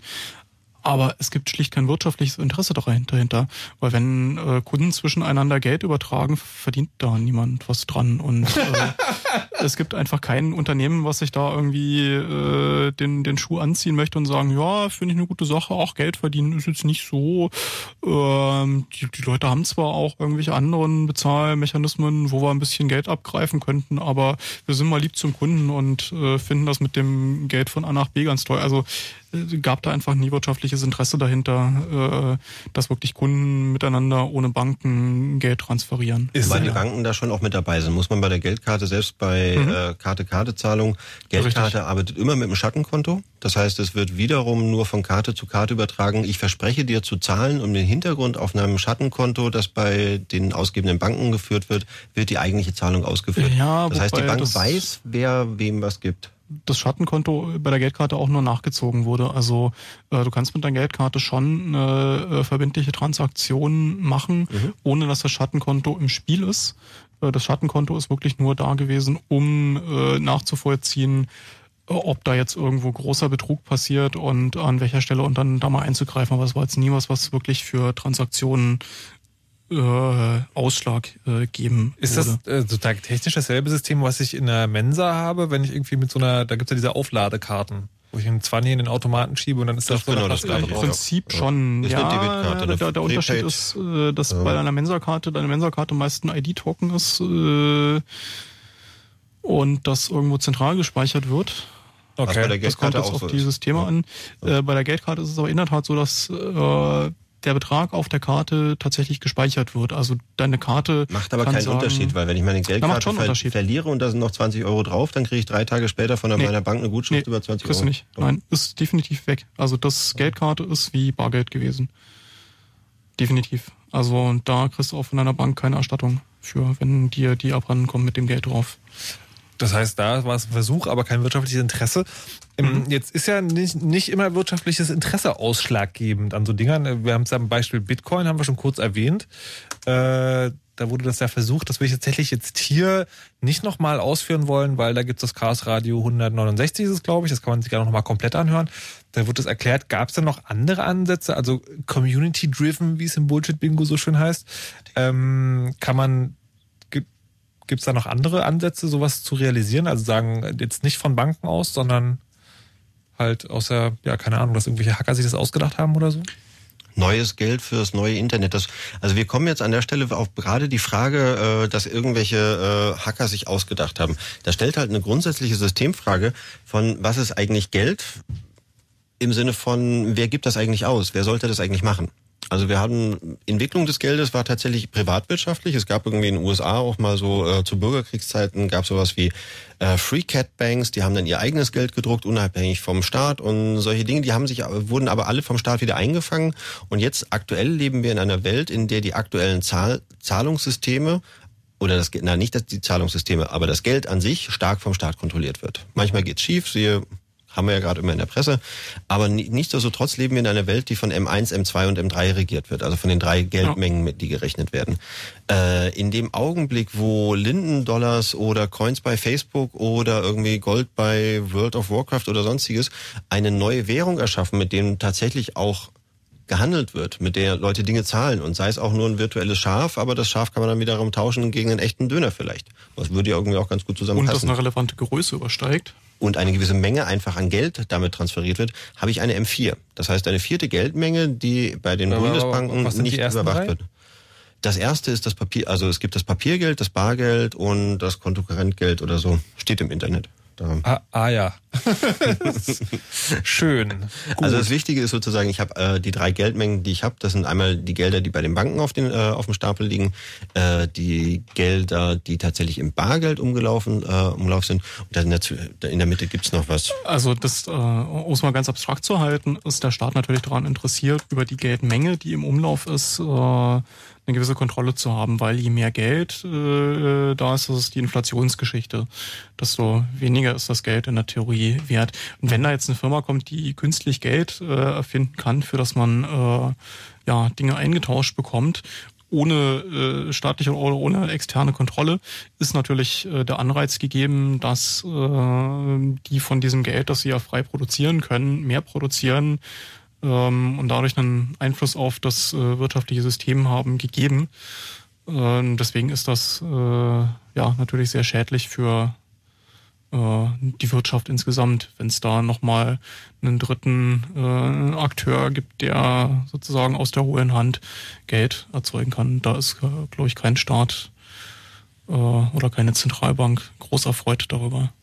Aber es stellt halt auch dieses ganze System so ein bisschen in die Frage, weil Geld im Prinzip hat damals mal mit Mefo-Wechseln angefangen, dass wir tatsächlich aufgehört haben, irgendwie Geld gegen äh, Ware immer direkt zu sehen. Also die, die Goldbindung von Wert, äh, äh die Goldbindung von Geld war im Prinzip Mefo-Wechsel, die Erfindung davon wurde die dann. Wechsel? Mefo-Wechsel. Mefo? Äh, das war eine Erfindung 33, mit der die Autobahnen finanziert wurden. Hat so einen einer Jalmar Schacht erfunden und der hat äh, damit dafür gesorgt, er hat das erste Mal Wechsel auf die Ernte vom nächsten Jahr ausgegeben. Mhm. Das heißt, er hat sozusagen Geld, das der äh, Staat damals nicht hatte, woran die Regierung vorher auch gescheitert ist, weil die Autobahnpläne gab es ja schon, aber man konnte sie nicht zahlen. Also hat, hat sie ja sich überlegt, wie zahlen wir die? Okay, was haben wir? Okay, wir haben ein großes Land, wir haben eine Wirtschaft, wir haben blonde Mädchen, die irgendwie draußen auf den Feldern das Stroh äh, einsammeln und eine Ernte einfahren, wie man sich das so schön äh, auf diesen tollen Bildern von damals irgendwie so gesehen hat. Äh, und der hat ist auf die schlaue Idee gekommen, dass das ja ein Riesenwert ist und dass man auf die Wirtschaftsleistung eines Landes, nämlich also auf die Ernte des Jahres, auf die Kohleförderung, auf die Erzgewinnung, auf die produzierten Autos, auf die was auch immer, dass das der Wert ist, den ich als Sicherheit benutze, um einen Wechsel auszustellen. Und dieser Wechsel ist quasi neues Geld. Und gegen dieses neue Geld kann ich auf Basis dieses neuen Gelds drucke ich dann kleine Scheine und diese kleine Scheine, kleinen Scheine gebe ich den Leuten, damit sie heute arbeiten damit sie nächstes Jahr sich von diesen kleinen Scheinen dann ein Auto, äh, ja damals noch nicht ein Auto, ein Roller, ein Fahrrad und Brot und Milch auch kaufen können. Das heißt, es wurde, also eine der großen Umstiege äh, im Geldsystem war das Weggehen von, du gibst mir deinen Schein Papier, ich gebe dir ein Stück Gold dafür. Mhm. Wurde quasi mit dem MEFO-Wechsel angefangen und dann mit dem zum äh, Zusammenbruch äh, von Bretton Woods 1974, als die Amerikaner den Engländern keine 5 Milliarden Euro, äh, Dollar äh, in Gold ausliefern wollten, haben die einfach Bretton Woods gekündigt. Sollte man sich immer überlegen, wenn man davon ausgeht, dass der Dollar zusammenbrechen wird. Die haben schon mal, als ihre Leitwährung zusammengebrochen ist, einfach das System gekündigt und waren danach mehr oder weniger schuldenfrei. Äh, Bretton Woods Zusammenbruch 1974. Okay, das ist in der Tat was, was man vielleicht mal im Internet nachlesen sollte. Ich finde es ein durchaus spannendes Thema. Wir sind zu weit. Wir müssen jetzt an dieser Stelle mal eine kurze Pause machen. Wunderschönen Alternativlos-Podcast. Äh, unter alternativlos.org haben sich Frank und Fefe tatsächlich mal mehreren Stunden dieses Themas äh, Geld und äh, was das eigentlich ist und äh, was daraus geworden ist und so weiter angenommen. Da wird auch werden auch diese Geldmengen erklärt. Das ist vielleicht nochmal ein interessanter Pointer. Okay, könnt ihr euch raussuchen. Währenddessen machen wir es Fritz Info mit Nachrichten, Wetter und Verkehr und dann nochmal vielleicht in einer halben Stunde kriegen wir es noch geklärt, wie dann in der Zukunft die Transferleistungen aussehen.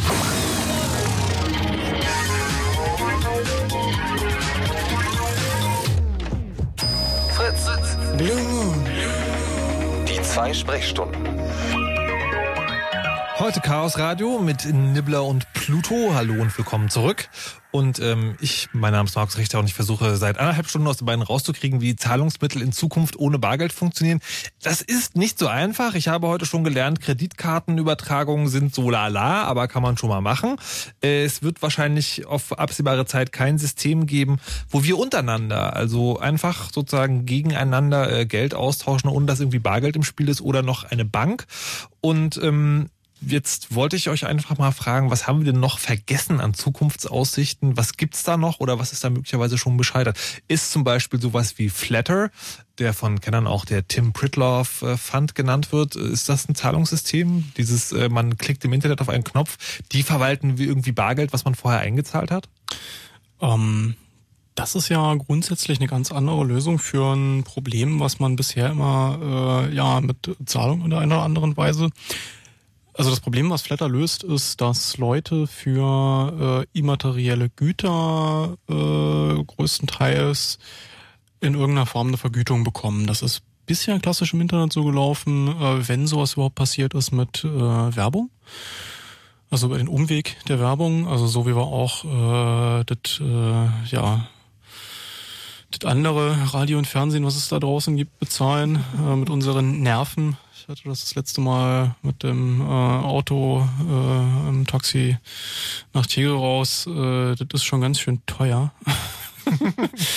ähm, ja, lange, lange Rede gar keinen Sinn. Also äh, da wurde die Indirektion bisher über Werbung gegangen, dass man halt äh, als Produzent äh, noch ein bisschen Fremdcontent beipackt, äh, für den man dann bezahlt wird, den dann die Hörer oder Leser oder was auch immer erdulden müssen. Und Flutter rollt das Ganze eben äh, andersrum auf. Da kann man als Leser sagen, okay, das hat mir gefallen, da klicke ich jetzt und habe geflattert. Und was dann äh, am Ende des Tages oder des Monats in dem Fall passiert, ist, dass Flutter sich anguckt, okay, wie viele, äh, wie viel Mal hat dieser Nutzer was geflattert? Also wir können diesen Nutzer auch benennen. Genau. Dieser Nutzer hat einen Namen. Genau. Ja. Ähm, ist äh, ein, eindeutig identifizierbar. Ja. Und das, was dieser Nutzer in diesem Monat eingezahlt wird, äh, hat, wird durch alle aufgeteilt und jeder bekommt da, je nach Anzahl, wie häufig und überhaupt geflattert wurde, äh, dann seinen Teil davon. Das ist sozusagen ähm, ja nicht nur ein Bezahlkonzept, sondern auch nochmal dieses Entlohnungsproblem. Also wie äh, teile ich das Geld, was jemand im Monat für äh, Immaterialgüter, die er im Internet äh, dargeboten bekommt, ausgeben möchte, wie teile ich das auf? Das ist also eine sehr spezialisierte Lösung, auch wenn äh, Peter Sunde, der ja das mit ins Leben gerufen hat, äh, jetzt schon am Überlegen ist, was man da in Zukunft noch mehr draus machen kann. Aber auch da äh, stößt er auf das Problem, dass er da ja in eine Richtung äh, gedacht hat, in die halt äh, bisher so noch niemand so richtig direkt äh, ja gehen wollte. Also das Thema Micropayments für Content. Also es geht schon irgendwie, Flutter ist schon auch Teil der Problematik, wie zahle ich im Internet äh, mhm. äh, zukünftig Krams. Ja. Und Content ist an der Stelle natürlich ganz weit vorne oder Blogbeiträge oder ich folge jemanden auf Twitter und dann kann ich dem per Flutter äh, meine Gunst erweisen und klicke äh, seinen Flutter, äh, seinen Twitter-Account oder flattere seinen äh, Twitter-Account das hat sich halt einfach noch nicht weiter durchgesetzt, irgendwie, was ein bisschen schade ist, weil im Prinzip ist die Idee, die dahinter steht, schon sehr gut. Mhm. Aber es gibt auch ein paar Leute, die damit durchaus äh, auch leben und von daher ist das derzeit schon ein gültiger Marktteilnehmer. International ist es halt aktuell noch nicht so relevant. Ich wollte gerade sagen, ist ja ähm, sozusagen in, ja. in Schweden, glaube ich, auch äh, entwickelt oder Großbritannien mhm. oder wo? Schweden. Und äh, ist aber tatsächlich also ein deutscher Dienst, könnte man sagen, von den von den Nutzerzahlen von her. Von den Nutzerzahlen her äh, größtenteils, ja. Also es also Tim Pritloffs Fanclub hat sich einen Flatter-Account besorgt und klickt den jetzt. Das kann man schon so zusammenfassen. Wenn man sich die Zahlen anguckt, irgendwie, ich habe das jetzt so im Halbjahresschnitt irgendwie mal gemacht, wer wie viel Flatters kriegt, ist irgendwie Tim mit 14.000 dabei, äh, der nächstbeste ist dann Tim und der andere Moderator, der hier immer arbeitet, ähm, Holgi, äh, Holgi. mit nochmal 12.000 und der nächstbeste hat dann 6.000 und das ist auch einer aus dem Chaos-Umfeld. Also von daher, das ist schon eine ganz gute Sache und es ist gut, dass die Leute da an der Stelle auch so viel machen und durch ihre Followerschaft dann auch tatsächlich dafür sorgen, dass so ein modernes System, um Content zu bezahlen, abseits von Werbung und direkten Zuschüssen äh, von irgendwelchen Industrielobbyisten, die da ihre Produkte platzieren wollen oder einfach ja, Blogger kaufen, damit sie irgendwie lustig über Sachen reden, weil sie genug Follower haben. Also es ist ein ehrliches, offenes System und es ist gut, dass es an der Stelle promotet wird. Man kann ihm nur wünschen, dass es sich weiter verbreitet. Aktuell systemrelevant wie gewisse Banken ist es halt noch nicht. Ja, aber es macht halt Mut, dass äh, man sieht, dass so ein System, was äh, mit einem ganz neuen Konzept daherkommt, durchaus funktionieren kann, wenn äh, hinreichende Masse an Leuten sieht, okay, das ist eine interessante Lösung für das Problem, das gab es so noch nicht, äh, das verwenden wir jetzt mal. Also das gibt schon Mut, da mal äh, einen Vorstoß zu machen und mal zu gucken, probieren wir mal aus. Aber haltet ihr das wirklich für zukunftsfähig? Weil ich habe eher den Eindruck bei, bei diesem System, das äh, funktioniert in so einem bestimmten Umfeld. Ich sag's mal, es ja, ist eine Nerd, spezifische Lösung. Es ist Ja. nerdkompatibel und äh, kommt da nicht drüber hinaus. Und was es ja auch nicht klärt, ist sozusagen, es klärt immer noch nicht das Problem, ich möchte in Kleinstbetrag in elektronischer Form an irgendjemand weitergeben. Dafür gibt's eine Lösung. Die Lösung ist gerade in Arbeit und sie nennt sich, es fängt mit F an. Also wenn meine Tochter sagt, es fängt mit F an, dann weiß ich, sie will Fernsehen. Wenn ich jetzt sage, es fängt mit F an, wer rät das Wort? Wer hat die Lösung? Wer ist die Zukunft? Facebook? Facebook ist die Lösung. Facebook ist die Zukunft. Facebook wird uns alle retten. Nämlich wie? Äh, indem bestimmt, Facebook mit bestimmt. PayPal kooperiert für kostenlose Peer-to-Peer-Payments, äh, die innerhalb von Facebook realisiert werden. Und was dafür genutzt wird, sind äh, PayPal-Accounts. Äh, und da konnte man bis jetzt ja schon, PayPal ist tatsächlich das einzige derzeit existierende äh, Zahlungssystem, das weltweit relevant ist, systemrelevant und bei dem Peer-to-Peer-Zahlungen möglich sind. Und Okay. das allerdings zu nicht unerheblichen Gebühren. Man Das heißt, von den zwei Euro, die jetzt hier für den Döner von gestern zu bezahlen wären, äh, gehen dann, ich habe die aktuelle Preisstruktur nicht im Kopf, aber ich lasse mir damit gerade irgendwie für ein Buch, das ich geschrieben habe, irgendwie die Donations schicken. So eine Art Flatter-Simulation steht einfach vorne in der Einleitung drin. Wenn du das Buch gelesen hast und nichts dafür bezahlt hast wegen PDF, dann schick mir doch ein bisschen was an PayPal, wäre doch einfach nett. Und von daher sind sie da die einzige Möglichkeit, wie man sich solches Geld schicken kann, aber man muss so mit 30 Prozent Transaktionsgebühren rechnen. Und das ist natürlich für Kleinzahlungen im privaten Umfeld, also wenn du mir gestern einen Döner ausgegeben hast und er hat 2,50 gekostet und willst mir heute das Geld wiedergeben, dann wirst du mir nicht 3,60 Euro dafür zahlen wollen, weil du 30 Prozent draufschlagen musst, damit ich meine 2,50 kriege. Das heißt, das ist ganz klar, Peer-to-Peer ist sozusagen Micropayment ohne Transaktionsgebühr. Und das ist deswegen, deswegen interessiert es auch keinen von den großen Systemanbietern, weil wenn die Micropayment mit irgendeiner Porno-Site oder mit irgendeiner Content-Site, mit der Paywall von äh, New York Times oder Economist oder wem auch immer machen, dann haben die da einen Händler und von dem Händler können sie Prozente nehmen und das bringt ihnen Geld. Bei einem Peer-to-Peer-Zahlung, niemand möchte irgendwie den Zahlungssystemaufschlag oben drauf zahlen, das will, wird keiner tun. Deswegen hat äh, Facebook da jetzt eine Kooperation mit PayPal geplant und die wollen Peer-to-Peer-Payments kostenlos, das war irgendwie das Stichwort, wo ich dann bei der Pressemitteilung, die ist so drei, vier, fünf Monate alt, äh, gestaunt, steht in unserem Linkbunker, ist die irgendwo mit drin. Ist natürlich von für, für die, äh, also es gibt auch andere Systeme wie Moneybookers, Skrill, wo man auch äh, eine E-Mail-Adresse sozusagen Geld schicken kann. Aber die Quintessenz von so einem System ist im Prinzip, dass du als Systembetreiber äh, und PayPal hat da eben eine gewisse Marktmacht, äh, ja, das Geld vom Nutzer irgendwann auch eingezahlt bekommst, damit er das weiterreichen kann. Und mit dem Geld kannst du natürlich arbeiten, weil äh, du zahlst deinem Kunden da keine Zinsen oder sonst irgendwas, äh, sondern äh, ja im Gegenteil kriegst du noch für irgendwelche Zahlungen, die außerhalb des äh, Peer-to-Peer-Systems macht, äh, Gebühren. Aber äh, warte aber- mal, ich möchte mal kurz zusammenfassen. Also Facebook äh, bietet möglicherweise das kostenlos an, dass, dass wir da Geld sagen untereinander hin und her schieben. Und ein Geschäftsmodell für solche Anbieter könnte sein, dass sie quasi Geld durch die Zinsen machen von dem Geld, was naja, rumliegt. das Geld durch die sie Zinsen machen. Ähm, Nee, Social sie kriegen, sie Die kriegen einfach äh, durch da, dadurch, dass bei ihnen äh, eine unglaubliche Menge an Geld liegt, äh, können sie mit dem Geld wirtschaften.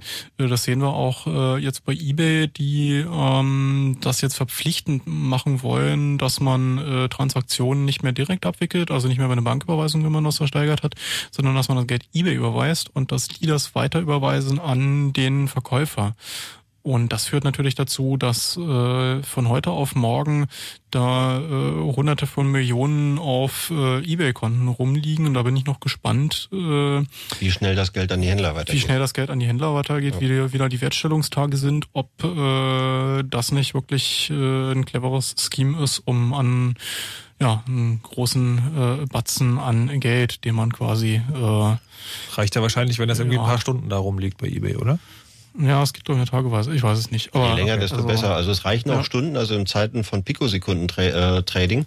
Also es gibt tatsächlich äh, Online-Finanztrader, die kaufen sich ihre Plätze im Rechenzentrum nach der Länge des Kabels zwischen ihrem Server und dem Anschluss an den äh, Banking, äh, an den äh, und dem Anschluss äh, an den Server von der Börse, weil je kürzer das Kabel ist, desto schneller können sie handeln. Und es geht tatsächlich um Mikrosekunden, teilweise, wenn es um Finanztransaktionen geht. Also das System ist an der Stelle definitiv gerade extrem und was extrem ist, ist meistens krank, ohne das jetzt irgendwie so öffentlich gesagt haben zu wollen. Und da wird Geld sehr, sehr schnell hin und her gejagt. Das heißt, wenn ich auch nur das Geld fünf Sekunden auf meinem Konto habe, kann ich in den fünf Sekunden bereits 50 Transaktionen mit diesem Geld machen. Und 50 Transaktionen können mir bei einem durchschnittlichen Transaktionsgewinn vielleicht von 0,3 Prozent dann schon wieder eine ganze Menge Geld einbringen. Da es in Deutschland ja oder weltweit keine Transaktionssteuer für äh, solche Geldgeschäfte an den Börsen geben wird, wird das auch noch ein Weilchen existieren. Jetzt haben wir in der Vorbereitung zu dieser Sendung, ist mir gerade aufgefallen, ist noch ein Wort gefallen, was wir noch gar nicht berücksichtigt haben. Das ist die, äh, die, die Haftungsumkehr oder so ähnlich hieß das. Also derzeit ist es ja, oder beziehungsweise wir sind es so gewohnt, wenn bei so Geldgeschäften oder Überweisungen was schief geht, dann äh, steht die Bank dafür gerade. Kommen wir aber gleich dann zum Kreditkartendingens. Wollen wir noch irgendwas zu dem, zum, zu dem anderen Thema? Weil das mit Haftungsumkehr ist tatsächlich was, was uns da akut ins Haus steht. Ah ja, okay. Also dann, ähm, ich würde es gerne noch mal wenigstens kurz erwähnt haben und wir haben nur noch zehn Minuten. Aber wenn wir noch bei dem anderen was vergessen haben, bitte. Weiß ich nicht. Also, vielleicht noch zu sagen, es gab früher noch sowas wie E-Gold. Genau, da wollte ich auch gerade hin. Ja. Sag doch mal zwei Worte zu E-Gold. Ich sammle meine Gedanken zu der. E-Gold war lustig im Sinne von, es war sozusagen Elektro, also mal wieder Geld gegen Gold, also so wie es früher war, ein Schein und wenn ich da hingehe und dann meinen Schein auf den Tisch lege, dann kriege ich dafür eine bestimmte Menge Goldes. Das war das Geschäftsmodell dieser Firma und man konnte dort virtuelles Gold kaufen, das die Firma dann da irgendwo auch eingelagert hat und die haben einem das garantiert, dass sie einem das rausgeben. Man konnte denen auch Gold schicken und dann haben sie einem den Wert entsprechend äh, gut gestellt. Das war auf so einer hübschen kleinen Karibikinsel äh, in der Nähe ich mal durch Zufall gesegelt bin, recht hübsch da. Äh, unabhängig davon war das so beim, sagen wir mal, größer an, sagen wir mal, Schwarzgeldgeschäften interessierten Organisationen tatsächlich hat das Interesse geweckt und die wollten damit größere Geldmengen übertragen. Und äh, haben sich das auch überlegt und denen konnte, hätte man eigentlich damals nur raten müssen, Leute, wenn das das CIA nicht gegründet hat, kurz nachdem sie Facebook gegründet haben, was dann? Ähm, also ein paar Leute haben damit Geld verhandelt und ganz überraschend kam, hat dann äh, Egold dann auch seinen Hauptsitz irgendwie nach Kalifornien verlegt und es kam irgendwie mehr oder weniger inoffiziell raus, äh, dass einige Mitarbeiter von Egold irgendwie auch noch ein zweites Gehalt kriegen von einer amerikanischen Organisation und äh, damit war die Sache dann auch geklärt. Egold ist jetzt tot, das Vertrauen war weg. Ähm, das ist halt immer das Problem, wenn ich mit solchen Systemen im Internet äh, über im Internet agiere. Und was an der Stelle, gerade weil wir es jetzt nur noch ein paar Minuten haben, das noch kurz erwähnt, nochmal mit erwähnt. Das heißt, es werden Geschäftsmodelle, Geldsysteme gegründet von privaten Firmen, die nicht in hoheitlicher Kontrolle der Staaten liegen. Das heißt, wir, das, was Stevenson Die irgendwie in den behaupten, wir legen da 80ern... mal Gold in den Ja. Schrank und ist gut. Ja, das, das Gold hatten sie tatsächlich. Bloß, dass sie halt nebenbei auch noch eine, immer irgendwie äh, ein Foto von dem Gold irgendwie an äh, irgendwelche Leute auf dem Festland geschickt haben. Also das Geschäftsmodell war so, äh, es gibt da auch noch einen Scheich, der will das auch machen. Ach nee, das mit dem Scheich, äh, das stammt tatsächlich aus Stevenson. also alles, was man in die Richtung sagen kann, äh, lest Stevenson, lest Werner Winch, äh, weil da sind die Sachen tatsächlich gut vorhergesagt Ja. worden, inklusive des Betrugs, den die E-Gold-Firma dann hinterher an den Kunden begangen hat. Selbst die ist im Kryptonomiken schon vorhergesagt. Also Ja. so viel zum Thema lustige Systeme, die, äh, wo man hier Geld einzahlt, so Western Union etc. Das kann man ja nicht als Internetgeld sehen, obwohl ja auch ele intern elektronisch äh, handhaben. Da ist die Frage, was was fällt da rein? Also was man auf jeden Fall noch mit erwähnen sollte, weil das gerade eine der großen Revolutionen im Bankensystem ist und weil es auch alles elektronisch läuft, ist äh, die Wiege der Menschheit hat was Neues erfunden, nämlich das Handybanking. Also es hat angefangen mit einer Bank, die Microlending, also sprich Minikredite an Farmer gegeben haben. Also wirklich einen Kredit für eine Schubkarre. Da kann man, konnte man denen irgendwie eine SMS schicken und sagen, ich bin der sowieso und ich brauche eine Schubkarre, dann kann ich mehr Reis anbauen und dann geht's meiner Familie besser und meine Kinder müssen nicht mehr hungern. Und die haben dann die, das Geld für die Schubkarre überwiesen, haben sich die Telefonnummer von den Menschen gemerkt und dann hat er angefangen, jeden Monat irgendwie drei Reiskörner abzuzahlen und über drei Jahre hat er die Schubkarre wieder finanziert und natürlich dreimal repariert und Äh, das hat relativ gut funktioniert. Das war ein Riesenerfolg für äh, die Entwicklungshilfe. Und aus diesem Schema hat sich jetzt mittlerweile zusammen halt auch so mit äh, Telefonguthabenkarten ein komplettes eigenes Banking-System entwickelt, wo die Leute in kleinen Fischerdörfern, wo es echt nichts gibt, außer so einer älteren Dame, die mit ihrem ja. Handy da sitzt und darauf wartet, dass jemand kommt und meistens ist da mittlerweile sogar eine Schlange, der gibt ihm, der gibt dem Menschen Cash, die tippt in ihr Handy ein, Herr sowieso, Handynummer sowieso hat mir gerade gegeben 3000 Yuan oder wie auch immer das da heißt. Ja, oder generell ähm, die Verrechnung von äh, Beträgen über Prepaid-Kartenguthaben, also äh, in, in äh, ja, das war der Vorläufer. Afrika, Jetzt ist es in, ja. in, in, in, Ländern wie Indien ähm, haben die Leute halt hauptsächlich Prepaid-Karten und äh, da gab es die Möglichkeit, zwischen den äh, Kartenkonten der einzelnen Prepaid-Karten Geld hin und her zu buchen. Das hat in letzter Konsequenz dann in Indien dazu geführt, dass alle Kredit, alle Prepaid-Karten für mobile Telefone, also wirklich zum Telefonieren, das war so dasselbe Konto wie irgendwie das Telefonieguthaben, ähm, dass die alle registriert werden mussten. Also man musste dann Ausweis und so weiter und wirklich Registrierung. Sie haben äh, da sehr viele Karten abgeschaltet nach der Deadline, die nicht registriert waren, weil ja natürlich der Staat auch wieder auf den Geldtransfer da seine äh, Finger drauf äh, bekommen äh, wollte. Also da ah, auch wieder die Kontrolle und Überwachung. Äh, regulieren, das ist, genau.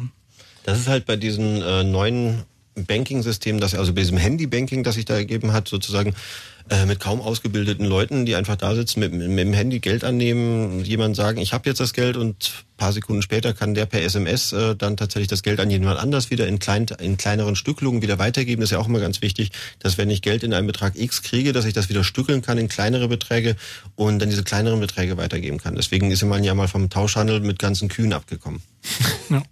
Hier haben Sie eine Hufe. So, jetzt noch kurz, äh, bevor Flo Heiler kommt und äh, euch im Nightflight mit Punkmusik bewirft, würde ich gerne noch mal mit dem Haftungs... Wie heißt das? Haftungsumkehr? Äh, die, die, die Beweislastumkehr. Die Beweislastumkehr ähm, bei der Haftung, genau. Da sind wir jetzt tatsächlich wieder bei den Kreditkarten, ähm, nämlich das äh, heiße Neue, was jetzt kommt, äh, ist äh, Mastercard 3D Secure und ich weiß nicht, wie das Produkt von Visa heißt. Ähm, ja, lange Rede, gar keinen Sinn. Äh, du bekommst nicht mehr nur die Nummer, die mhm. hinten und vorne auf deiner Karte drauf steht, wobei die hinten auf der Karte nicht gespeichert werden darf und die vorne äh, und so weiter, äh, sondern du bekommst wie auf einer schlechten Phishing-Website, die versucht irgendwelche Daten von dir abzuziehen, äh, äh eine Einblendung, dass du da dich doch bitte anmelden sollst.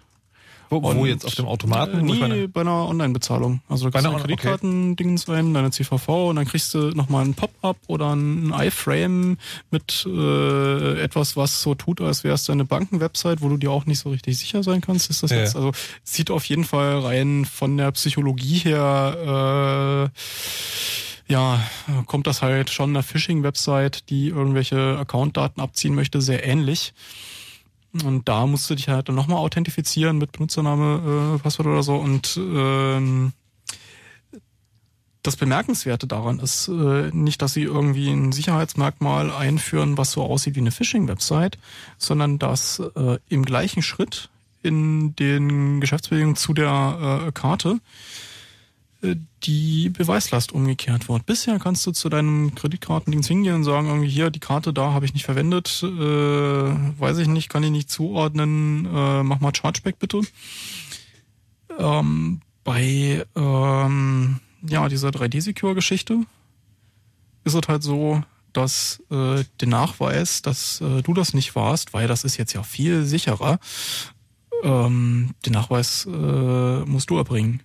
So, du kannst da jetzt nicht einfach sagen, hm, nee, das war ich nicht, da hat irgendjemand im Internet meine Daten geklaut und da können wir uns genau ausrechnen, was passiert, weil diese Seite ist genauso eine Seite, wo man seine Daten eingibt und ob ich jetzt meine Kreditkartennummer eingebe oder meine Kreditkartennummer, einen Benutzernamen und ein Passwort, ist am Ende des Tages äh, für den Angreifer kein großer Unterschied.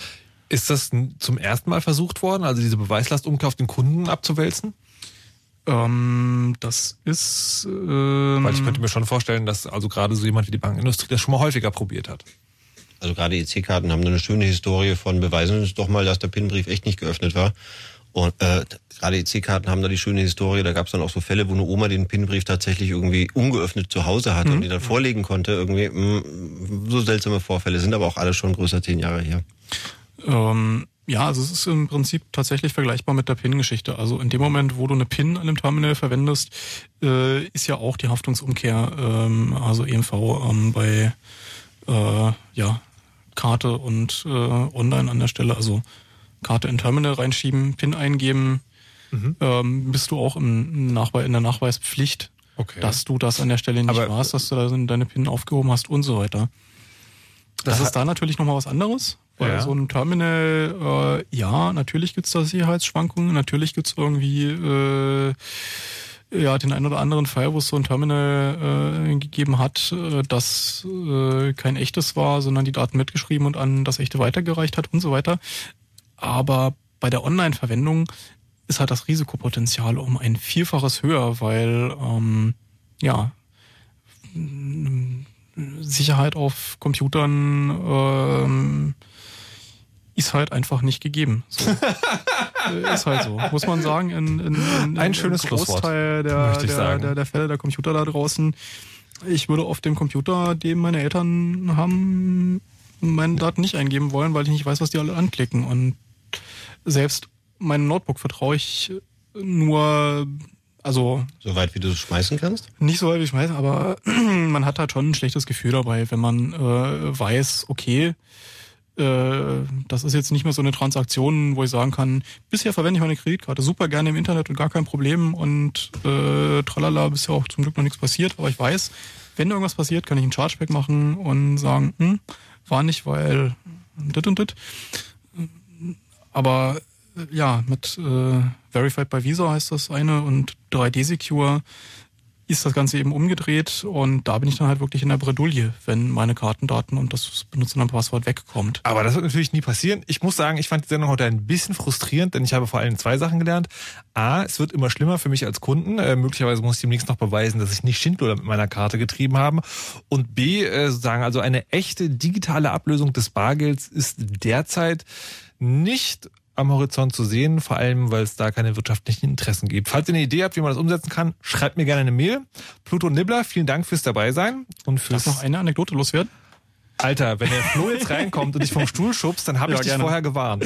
Ähm, Bezahlterminals, ähm, modifizierte Bezahlterminals, also da gab es tatsächlich eine Serie, die von Wer äh, ab Werk äh, in, aus China kamen, die modifiziert waren. Und zwar so, dass sie, äh, also dass selbst der Händler das nicht wusste und äh, diese die Daten über ein GSM-Modul nach Hause geschickt haben, also die Kartendaten und die PIN und so weiter. Ähm, gemerkt hat man es dann durch Wiegen und seitdem äh, ja wird halt äh, alles auf die Goldwaage gelegt. Sozusagen. Also Leute, wiegt eure Kartenlesegeräte. Groß, großflächige Nachwiegeaktionen von Kartenterminals. Sollte man immer mal machen, sein Kartenterminal wiegen. Außerdem, lasst euch nicht überwachen und macht immer schön eure Backups. Tschüss! You know how all those bad boy rappers claim how much weed they drink and how many 40s they smoke and how many women they've kissed with at the same time. But you see, I'm addicted to something else.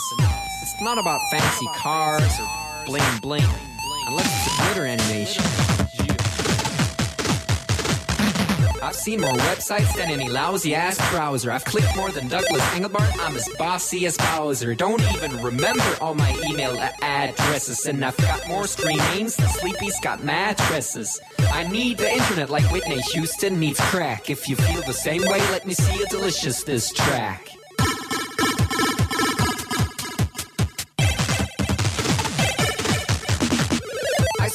Time online than Tim Berners-Lee. When I go to a club, it's mostly a surf club, you see. I've Cal paid more money than you've got pictures on Flickr. They call me the Uber YouTuber, MySpace clicker. I love amateur homepages and dirt style design. The interweb's a ghetto full of gustatory crime. Cross your fingers, make your hand look like a W and holla website.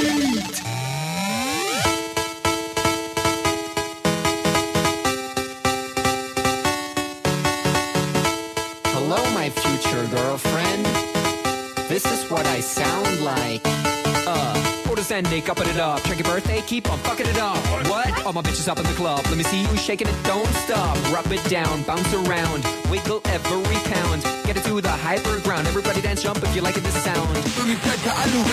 Feel the bass drop here, the beat pop. What you gon' do when it's time to take off, climb the rooftop, jump out of your shoe. It goes oohs, oohs, happy face balloons, unfadable pokey tunes, dance moves shitty cartoons, really hot wounds on over afternoons. The club's full with the whole sweaty nation. That seems out of the wrong medication. Rave invasion, it's a B-Thing. Moin, kein Punkt, Jock, Peng. 1, 2, Polizei, 3, 4, Polizei,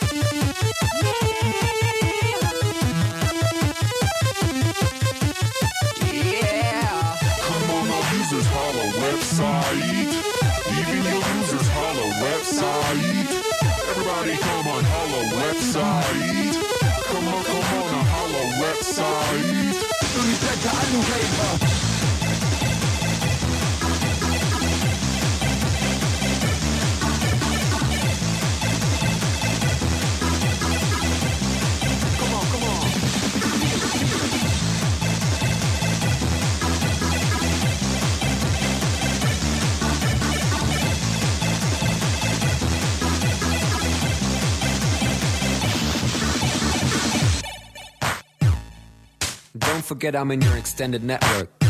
Biatch. Expo 2000. Blah.